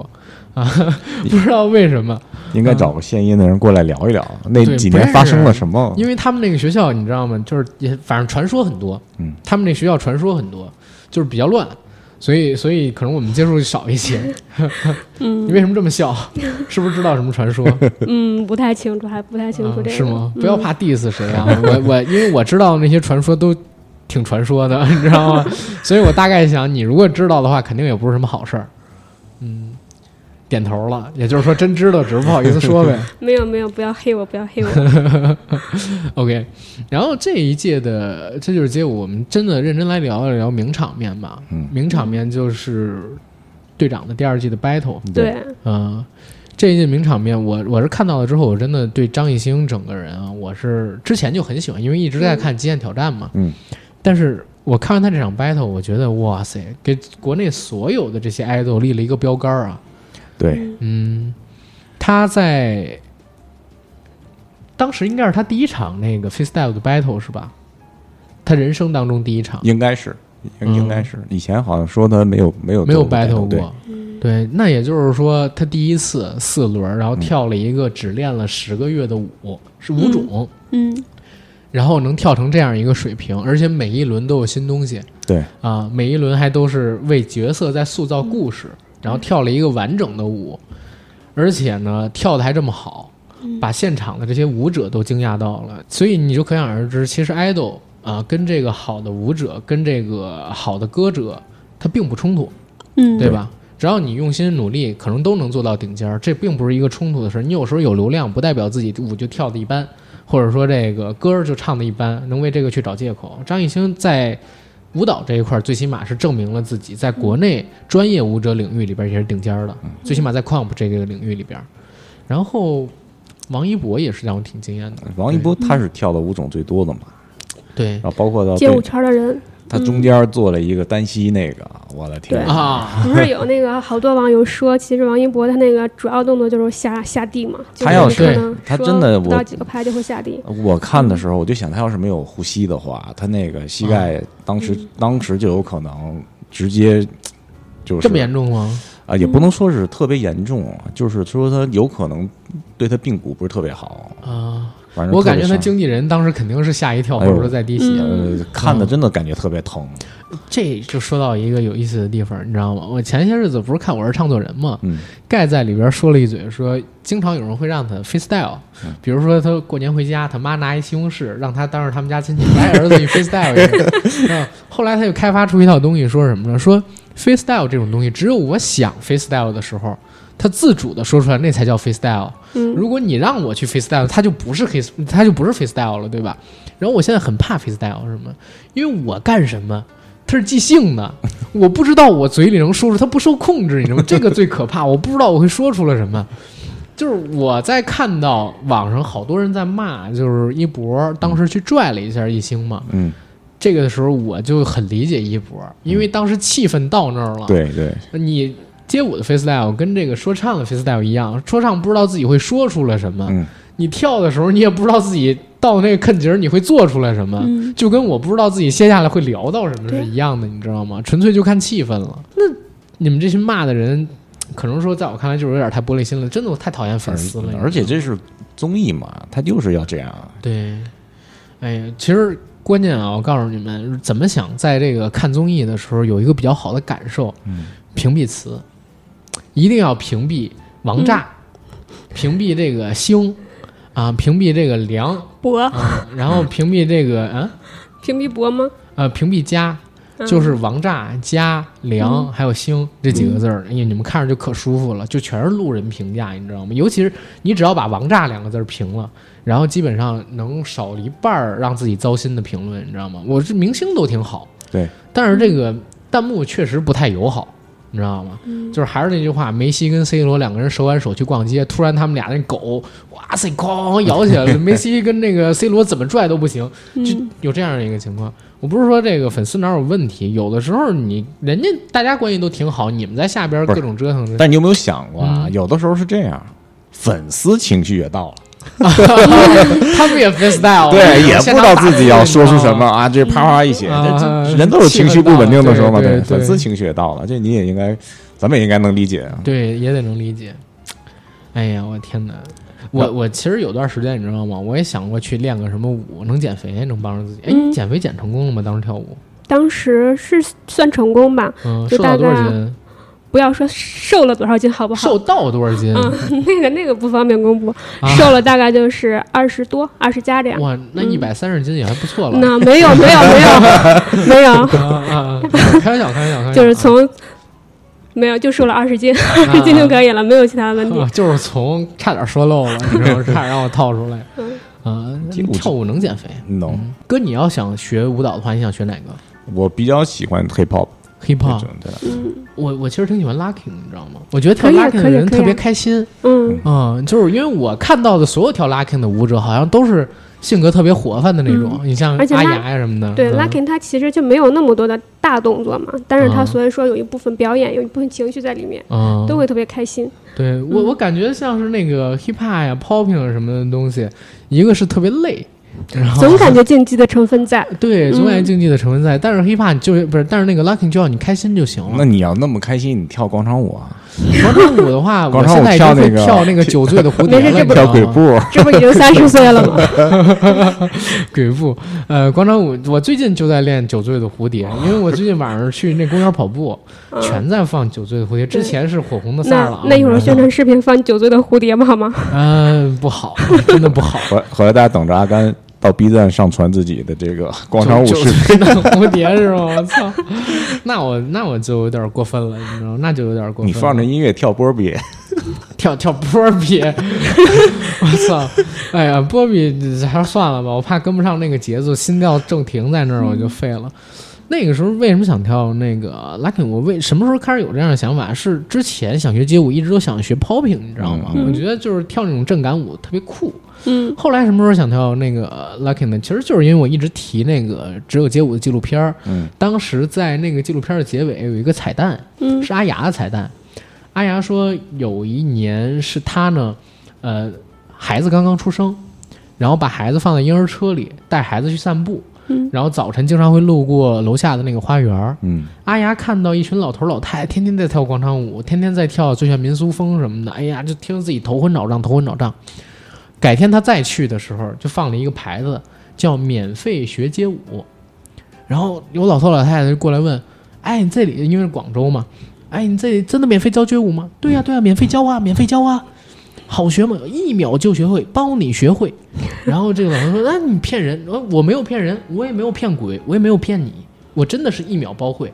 然后阿丫就说：“我给你打个节奏，你学我这样耸肩，一嗯直耸。然后阿丫在那打节奏，那老师在那耸肩。你看你学会了没有？啊，学会了，学会了，学会了。然后就这样，他做了广州的一个老年人的一个街舞团去招 l a k i n 而且他们还去参加了 KOD。那群老头老太太，你知道吗？然后当时接受采访的时候说：“哎，虽然我们拿不了很好的名次，但是我们明年还会再来，因为我们太热爱 hip hop 文化了。”一个老太太喊的。然后那时候我就觉得，就是整个 locking 这个舞种是一个让人开心的舞种，你知道吗？ 所以我可能会比较 locking，还有一个就是 wacking，它两个中其实还都是上部动作嘛，也都挺开心的。像 wacking 它那个就是还有一些代入性，就是更强的代入性其。实嗯 Wacking 比较适合中老年人跳，真啊的，嗯他那个 Wacking 所有的动作，呃他对整个整个肩周炎的 缓解没有帮助，真的真的，这个这不是开玩嗯笑对的。这个舞种啊是其实是起源于美国一些就是一开始是黑人的一些同性恋，对，同性恋酒吧里边，嗯对同性恋酒，吧的，嗯，所以 Viking 的舞者都会打扮的闪闪亮哎嘛，对。闪闪惹人爱所以上上一季的那个我最喜欢的舞者其实是 AC， ，AC，嗯，就他那个扎场，哎，我一直不是特别能够感受到这个 Viking 的美感在哪儿，你知道吗？嗯可能我有点太偏执男还是怎么样？因为我觉得就是他甩手，我知道他很厉害啊，嗯就是甩速度特别快，但是我一直找不到就是他身体的律动，你做一下，你嗯。做一下试一试，我做不到练几个基本动作试一试。我做不到，那个甩太快了，我怕手折在那儿，你知道吗？对他其实 Viking 这个舞蹈，我感觉他对身体协调性要求比较高。哦，嗯，他可能不是偏力量，但是对身体协调性要求比较高啊。，哎，AC 好像真的是全球的冠军是吧对？Viking Viking 最顶尖儿那一批，对对对，啊，这一季是小宝嘛，小宝是他的小老宝他的师。嗯师傅。哎，我听到之前有一个说法，说可能这就是街舞，如果不是因为疫情的话，这一季不是要请更多海外的大神来嘛？嗯然后他不但会变成一个全球性的赛事，可能从第四季、第五季开始，他们在筹备一个东西，就是把前几季的这个呃顶尖儿这批人请回来，我这就太啊，炸了让对让他们一起来对决什么的，嗯这个我其实还挺期待的，因为现在说实话，新人冒头没那么快。前几年一年四百人，一年四百人，把好多大神对都对已经对拉过来一遍了。其实我还挺期待，比如说，呃，杨文浩对战这个冯正，呃，但冯正好像受伤，受伤挺严重啊。然后还有期待这个肖杰对叶音，嗯，这类型的大神的 battle 的，我还真是挺期待。包括亮亮对阿 K，他们俩多少年没遇到过一起了。亮亮现在也不怎么太比赛什么的，嗯，阿 K 要是看的话，应该比较爽。阿 K 那小火爆脾气啊，嗯对，阿 K 以前一直输亮亮，一直输，一直输亮亮。但是，呃，最近几年，如果你说竞技状态的话，我觉得阿 K 是要比亮亮好。亮亮因为最近几年不太竞技了嘛，都是做裁判什么的、编舞什么的了。呃，年纪也大一些前几季那个何展辰，你们喜欢吗？啊、何展成很喜欢，很喜欢。何展成就是 Johan，啊、嗯，你们你们应该对这种舞者，就是跟哎，他们是我这儿真是问一个问题啊，就是你们跳的应该是 old school 是吧？嗯，old school 其实是 hiphop 的一种嘛，嗯嗯，old school 就是框架比较大，嗯但是他们跳 urban 的跟你们肯定是不一样吧？嗯，urban 其实它就是更竞技性的一种舞蹈了，它其实你说我，比如说我学编舞，那我肯定是要好多舞种都要会嘛， urban 不是一个特殊的舞种，对吧？嗯它是什么舞种都学，然后以编舞的形式展现给大家，对而不是专精于某一种舞蹈，然后对可以去 freestyle 的，对对对对吧？啊、嗯这么说就可以理解了。嗯所以 urban 舞者跟传统的我说的那个 old school 的舞者，可能区别是在于传统的那些舞者嗯，偏向于 freestyle，、然后但是做 urban 的人呢是偏向于编舞，对吧？对，啊，跳起舞的这种，嗯，哦所以你看这次就是好多队长都是在选跳 urban 的嘛，啊，因为后边有起舞的比赛嘛，对对吧？但是他光会 urban 肯定不行，还嗯是得会 battle，、因为前几季已经告诉我们了，只会编舞的话，哪怕你走到决赛，呃，也得不了冠军。Franklin 嗯肯定是全球都能排得上号的好的编舞师嘛，嗯对吧？嗯、这一季开始我还问他呢，刚才我们俩在车上的时候问的，我嗯说、Apple 他们舞帮是不是跟那个 Franklin 学过？因为我在看他们第三季的表演的时候，特别明显有 Franklin 的痕迹，你知道吗？啊，无影手嘛。有的时候他们这些老师们都是各种的那个授课，各地儿嗯授课，然后还有一个比较重要的一个问题想问你，就是街舞这个东西是不是没有固定化的一些模式？因为它来自于街头嘛，本身就是从无到有的，到现在也没多少年，嗯它不是一个完全定型的、有很严苛标准的这么一个舞种吧，这么一个对舞蹈类型吧，对吧？对，它其实哦就是一些自由发挥，然后不断的那个来丰富它的一个过程。对，你看对每个人都会做自己的招儿，对嗯，对吧？添加进去，而且这次小潮出来对对就更对加深我了就我的想印完象全野路子，但是看着你特别刺激、特别对嗨的那种。他他这个动作就在于在哪儿啊？ 我发现他做的那些招儿，就根本你在别的选手身上看不到，全都是他自己嗯的招儿。他经常会用自己的腿部关节跟用衣服去做一些招儿，对嗯你知道吗？这个可能就是自己修炼出来的。我看最逗的那个评价是有人介绍小潮的时候说，小潮啊一直憋着自己练，嗯、然后想着要去今年参加 GD 的，你知道吗？嗯，结果憋着憋着 GD 没了， 然后来参加这 个了，呃，但是也是一鸣惊人，这一鸣惊嗯人，这就是街舞其实给了小超名气，让他跟步步平了一轮。这个对这个东西，很多人说其实步步那一局应该是赢的，但是呢，作为一个新人。哪怕你稍微差一点，你能达到这个水平，一般也会给你一个再一次的机会。确实，因为这个一旦成名了嘛，对吧？嗯对。但是这也说一嘴，我感觉那一轮肖杰第一轮应该是赢的呀，为什么没给肖杰？就是在他跟步步的那一轮里，肖杰可能呃没有拿出特别多新的东西啊，嗯，嗯，可能吧。嗯这这个还真的是蛮可惜的。步步拿的这个剧本儿很厉害， 我说那是开玩笑，开玩笑，不一定有剧本儿，不一定有剧本儿。嗯，但是我觉得这些综艺肯定都有限。对，因为我我最近啊，不是在看那个有关于一些那个节目制作还有那个影视制作方面的书嘛，然后我就发现啊，每一个节目在设计的时候。不能说尽量，基本上都会做到有故事线。只要你是一个好的制作团队，你都会做出故事线来。但是难就难在哪儿？街舞这种是特别难的，因为它不是像那种跑男、极限挑战那样有固定的 MC，该 MC 就这么几个人，有故事流程。它是一个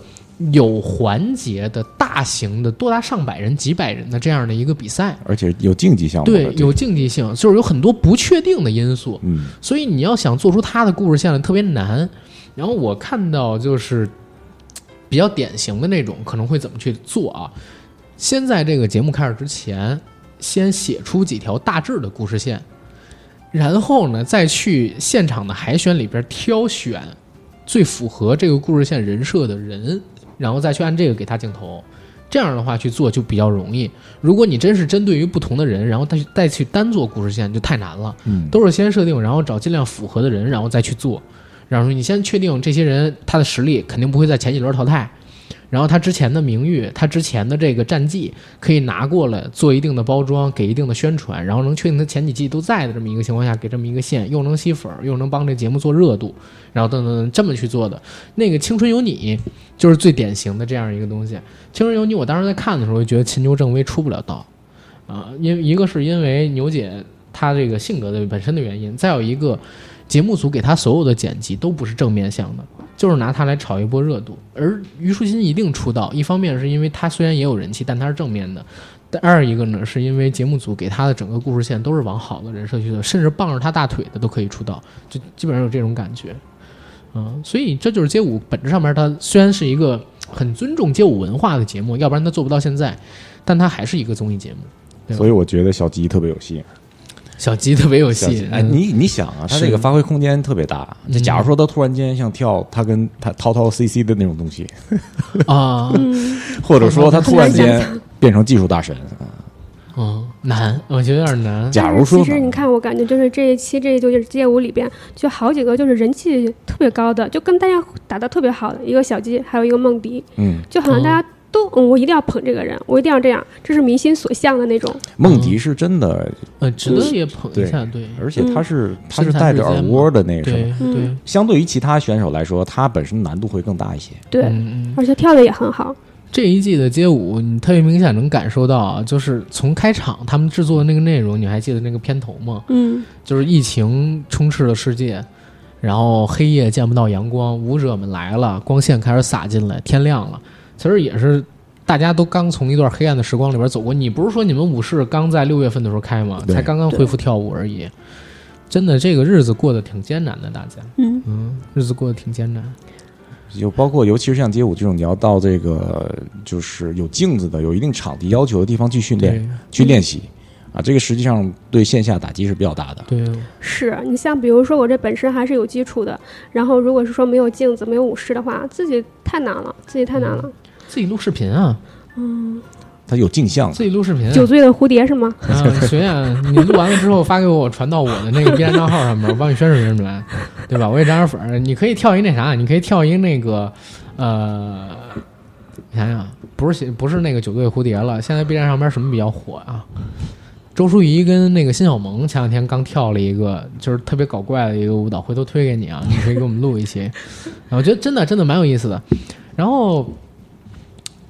我我我一直在想这么一个问题啊，就是今年，呃，我们现在看到，呃，这就是街舞第三季，嗯然后现在已经火爆成这个样了，嗯后边它会不会更爆，或者说后面会不会有高开低走的一个现象发生呢？我感觉不会。不会，啊，因为我看这从第二期开始到第三期，我其实特别怕这个嗯第三期的时候不好看。嗯、结果昨天看的时候看不啊，了我嗯我昨天看的时候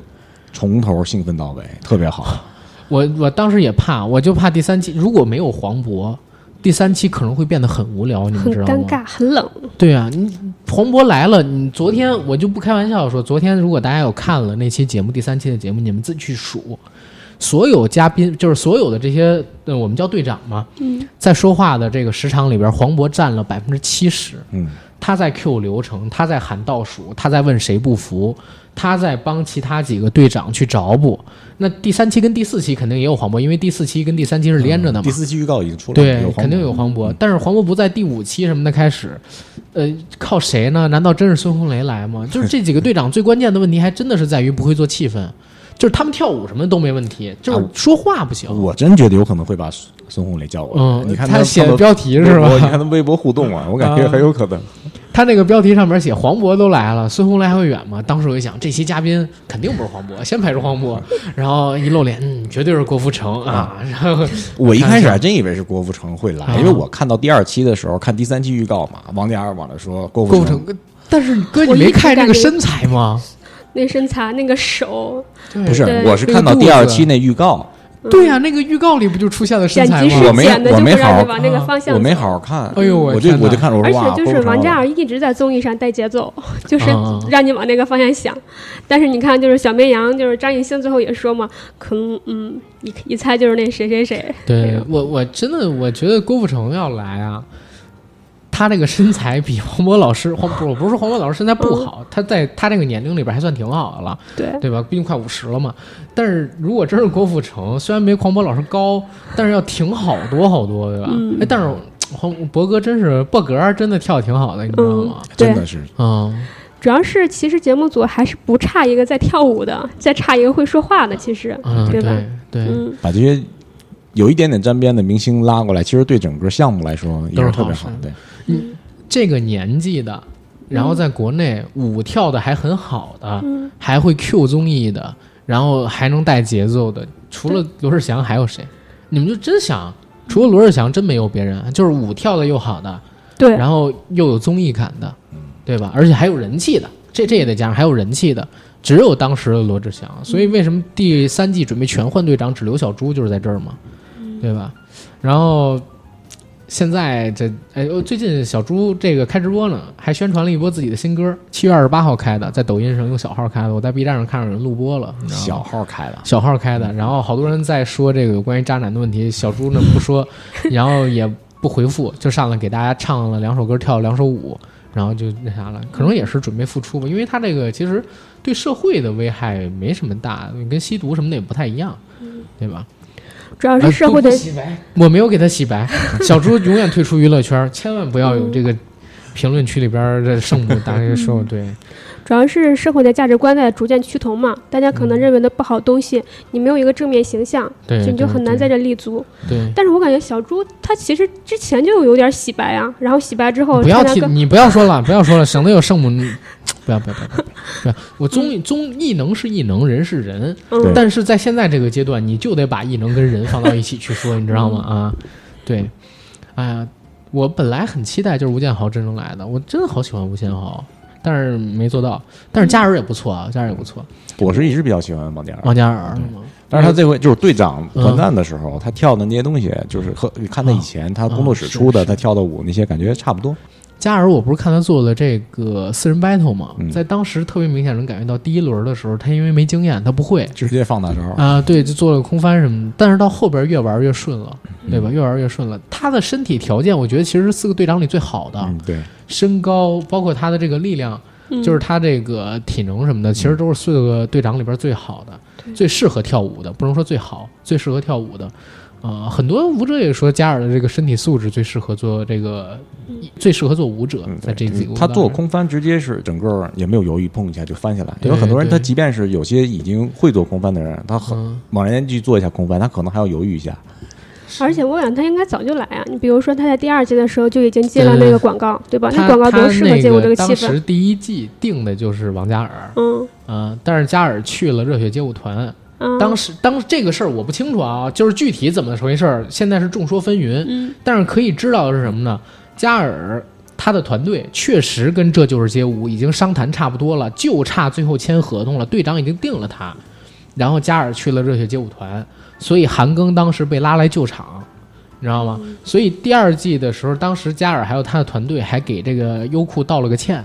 所以第三季加尔才回来，你知道吗？他其实之前最早想，因为在张艺兴不是就是在国内的国内的这个娱乐圈里边，我就觉得跳的好的、可能有一个是宋茜，女生里边是宋茜，嗯，对吧？然后男其生实里宋边茜就是嘉我尔估跟计艺他兴，如果参加这样的综艺节目，可能也不太站好，因为嗯，他其实跟韩庚那舞种差不多，有点他也是像学民舞的，对有民点舞像有出点身像的，对他跟那个就是现代街舞呀还是不太一样。但是国内的女的艺人里边，女艺人里边。宋茜已经是顶就是天花板的跳舞的那方面的对人，了，已其经实没他有比们她好像了。嗯韩国出道的这些女艺人，其实基本功都可以。对，基本功都可以。然后宋茜也去了热血街舞团嘛，当时她的实力还不错。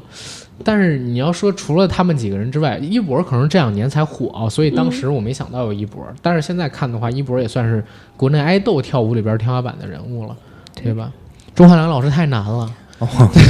太难了。心疼，真的是心疼，看他在做那个。嗯，但其实是膜拜嘛，那么难的对任务也接了。对对对对，对，如果不是因为热爱啊，这很难，真的很难，然后跑到这边来做这个东西。但是你看他一直在海选的时候，就感觉他做了好多功课呀，呃对，就是视频也看，然后每个舞种也看，然嗯后也学。也太学难了了。他用了几个礼拜的时间去去狂补了一下 locking 动嗯作，然后去练。之前他毕竟有其他舞种的基础，但是对街舞还确实接触比较少。嗯，但是我看大家对于中那个钟汉，哎，他的观众缘真的好，嗯，对吧？就是你说韩庚可能跳的比这个钟老师还好一点儿，嗯，但是各种被骂被黑，知道吗？干什么都被骂被黑。但是钟老师其实他跳的真的是一般啊，但是、哎，你看大众对他的评价真的挺好的。对，这真是观众缘儿的问题啊。小蛙老师，对，小蛙老师真的观众缘儿的问题。嗯、要我在想，如果韩庚还参加第三季的话，又会被骂成什么样，嗯，对吧？就是选人也不行，你啊，你是出于私心，对，我之前不是说嘛，做什么都不行，嗯嗯、可能还是因为不红了吧，是吧？嗯就不红是原罪，不红又强操小山右人设，或者说这这个的话，还是有很大的问题。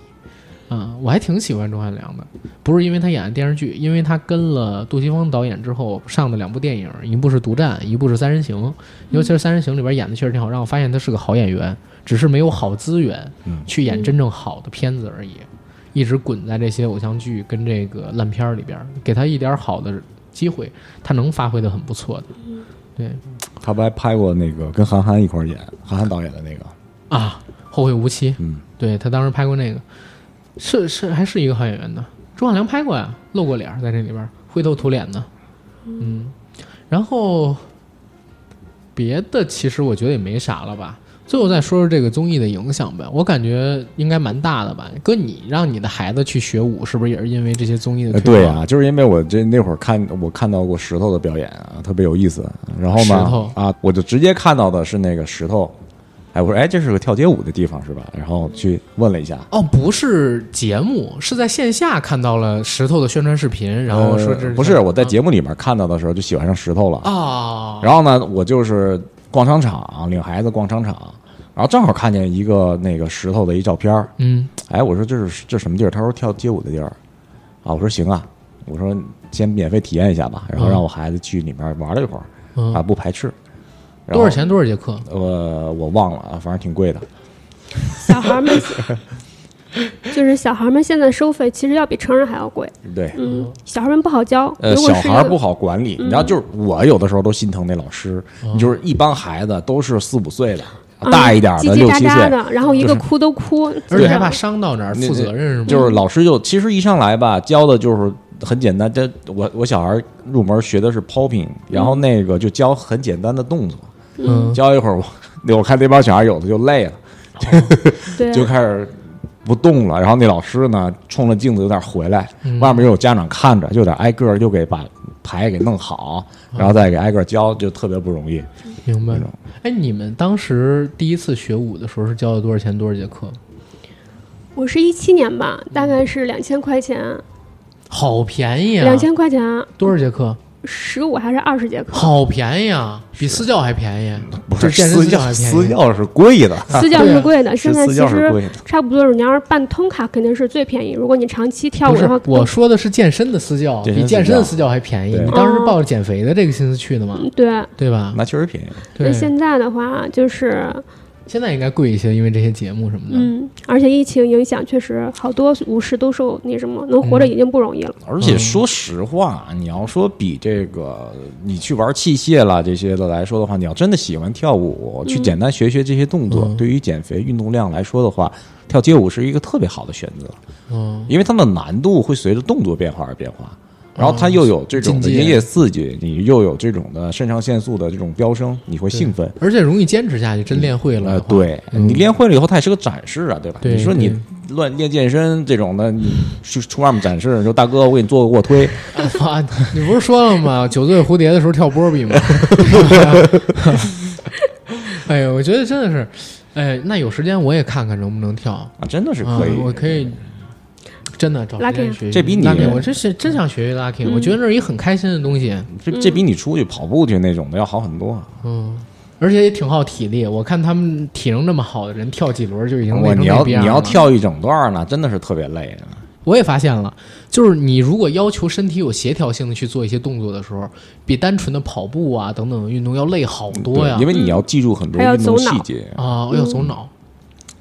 对平衡，哎，那你现在是不是就比如说身体协调性、平衡能力、什么反应能力，要比普通人就是不练这些东西的人要好很多？嗯，我其实感觉学舞都要经过那几个阶段吧。嗯比如说你在第一个月到第三个月接触街舞的时候，嗯你会发现自己的进步特别大，尤其是你刚开始跳舞到第嗯三个月的时候，哇，我刚开始跳舞的时候那么丑，然后呢，你就在这个阶段是进步是最快的，然后到三到六个月呢，可能还有一部分进步，再往后就是靠吃天赋了，我感觉。哦，嗯这这东西肯定是跟天赋有关系，因为我看，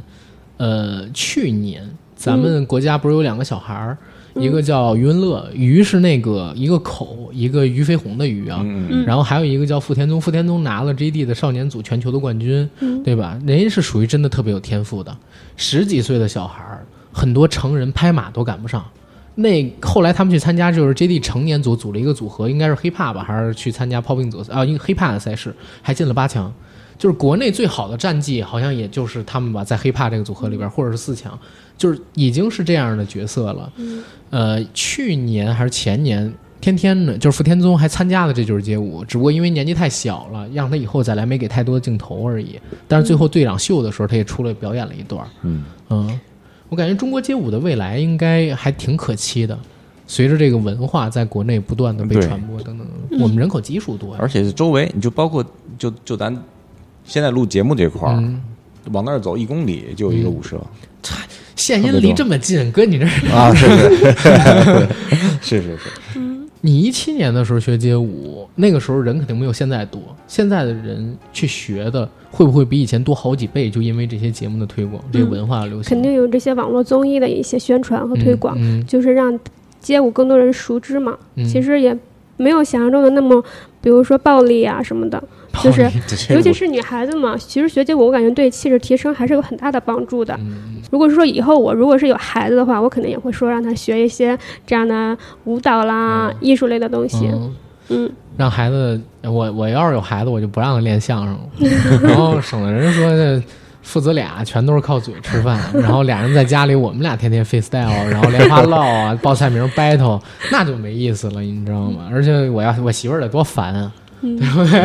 听我一个人天天在那儿 freestyle 就就挺难受的了。我儿子要也这样更烦，我闺女要这样的话太讨人厌了。一个女生这么拼，然后你说话，你儿子在那给你捧哏是吗？对，哦三国是吗？是。 然后就说：“哎，您出去的早，我回来的晚，咱俩不得拜的街坊。” 然后那就可以理解这败家子儿为什么俩人住在一起了，你知道吧？嗯 哎呀，天天不得见，是因为我白天上班儿，然后他上学，晚上他在屋里写作业，我晚上喝酒回来晚了，我俩天天不得见，这都不是街坊，不得见的这叫什么呢？不得见的父子， 我的妈呀，不敢想，不敢想，不敢想。嗯，总之我觉得这些综艺的出现肯定是对这种文化推广是好事，而这种文化包括这种舞蹈类型在国内的推广也是一件好事，因为它是一种更年轻人、更能让年轻人去接受的一种流行文化，而且对这种流行文化，我觉得，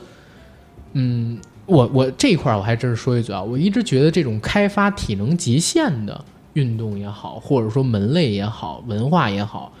嗯，是特别值得我尊重的。我其实特别讨厌，就比如说现在的一些爱豆啊，然后甚至有的时候我会认为整个嘻哈说唱，嗯，这个圈儿都不太好。但是我对于整个街舞圈儿，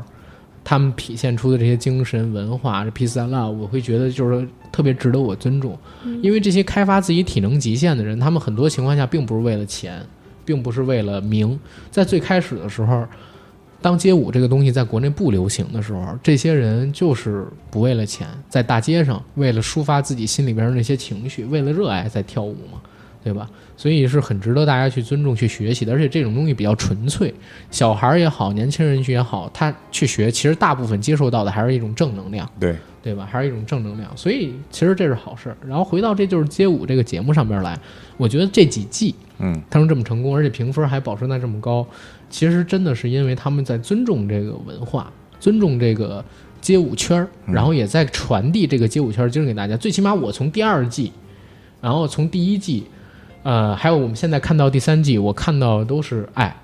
对吧？第一期第一季的结局你们还记得吗？是这个所有的选手回到这个场次里边来，大家来跳舞。当时还有一个名场面就是石头大战小蘑菇，嗯嗯对吧？这这个场景，人说是新老传承嘛，一代一代的。然后等到了第二季里边呢，其实大家不知道，其实在这个决赛之前，在当时那个特别大的体育场馆里边有一个 AC 他们的世纪的那个就是名场面嘛，对吧？但是那个名场面因为可能播出限制，没有在这个正片里边跟大家见面儿。但是大家一搜一搜也知道，就是整个节目组是很尊重这些。不仅仅是文化，甚至是性取向，这些舞者性取向都是很尊重的。而且也确实帮这个街舞做到了传播。第三季，我相信在结尾的时候，或者说在整个表演的过程里边儿，不会只有我们看到的梦迪，不会只有我们看到的涛涛，也不会只有我们现在看到的这些街舞舞者们在疫情舞室被关闭，然后比赛没办法参加，然后情况下依旧保持着技艺的研习、对街舞的热爱，这些东西肯定还会有更感人的东西、更正面的能量的输出，然后等等的，对吧？所以还是期待一下吧。然后我们到决赛之前，我们再来聊一下这就是街舞，然后顺便到时候做个小小的预测，好吧？嗯，然后大家记得周三到这个公众号上去收听《灰飞烟灭》啊、海峡乱史李登辉 做个广告。好，谢谢大家，嗯，拜拜。啊，拜拜。感谢大家收听。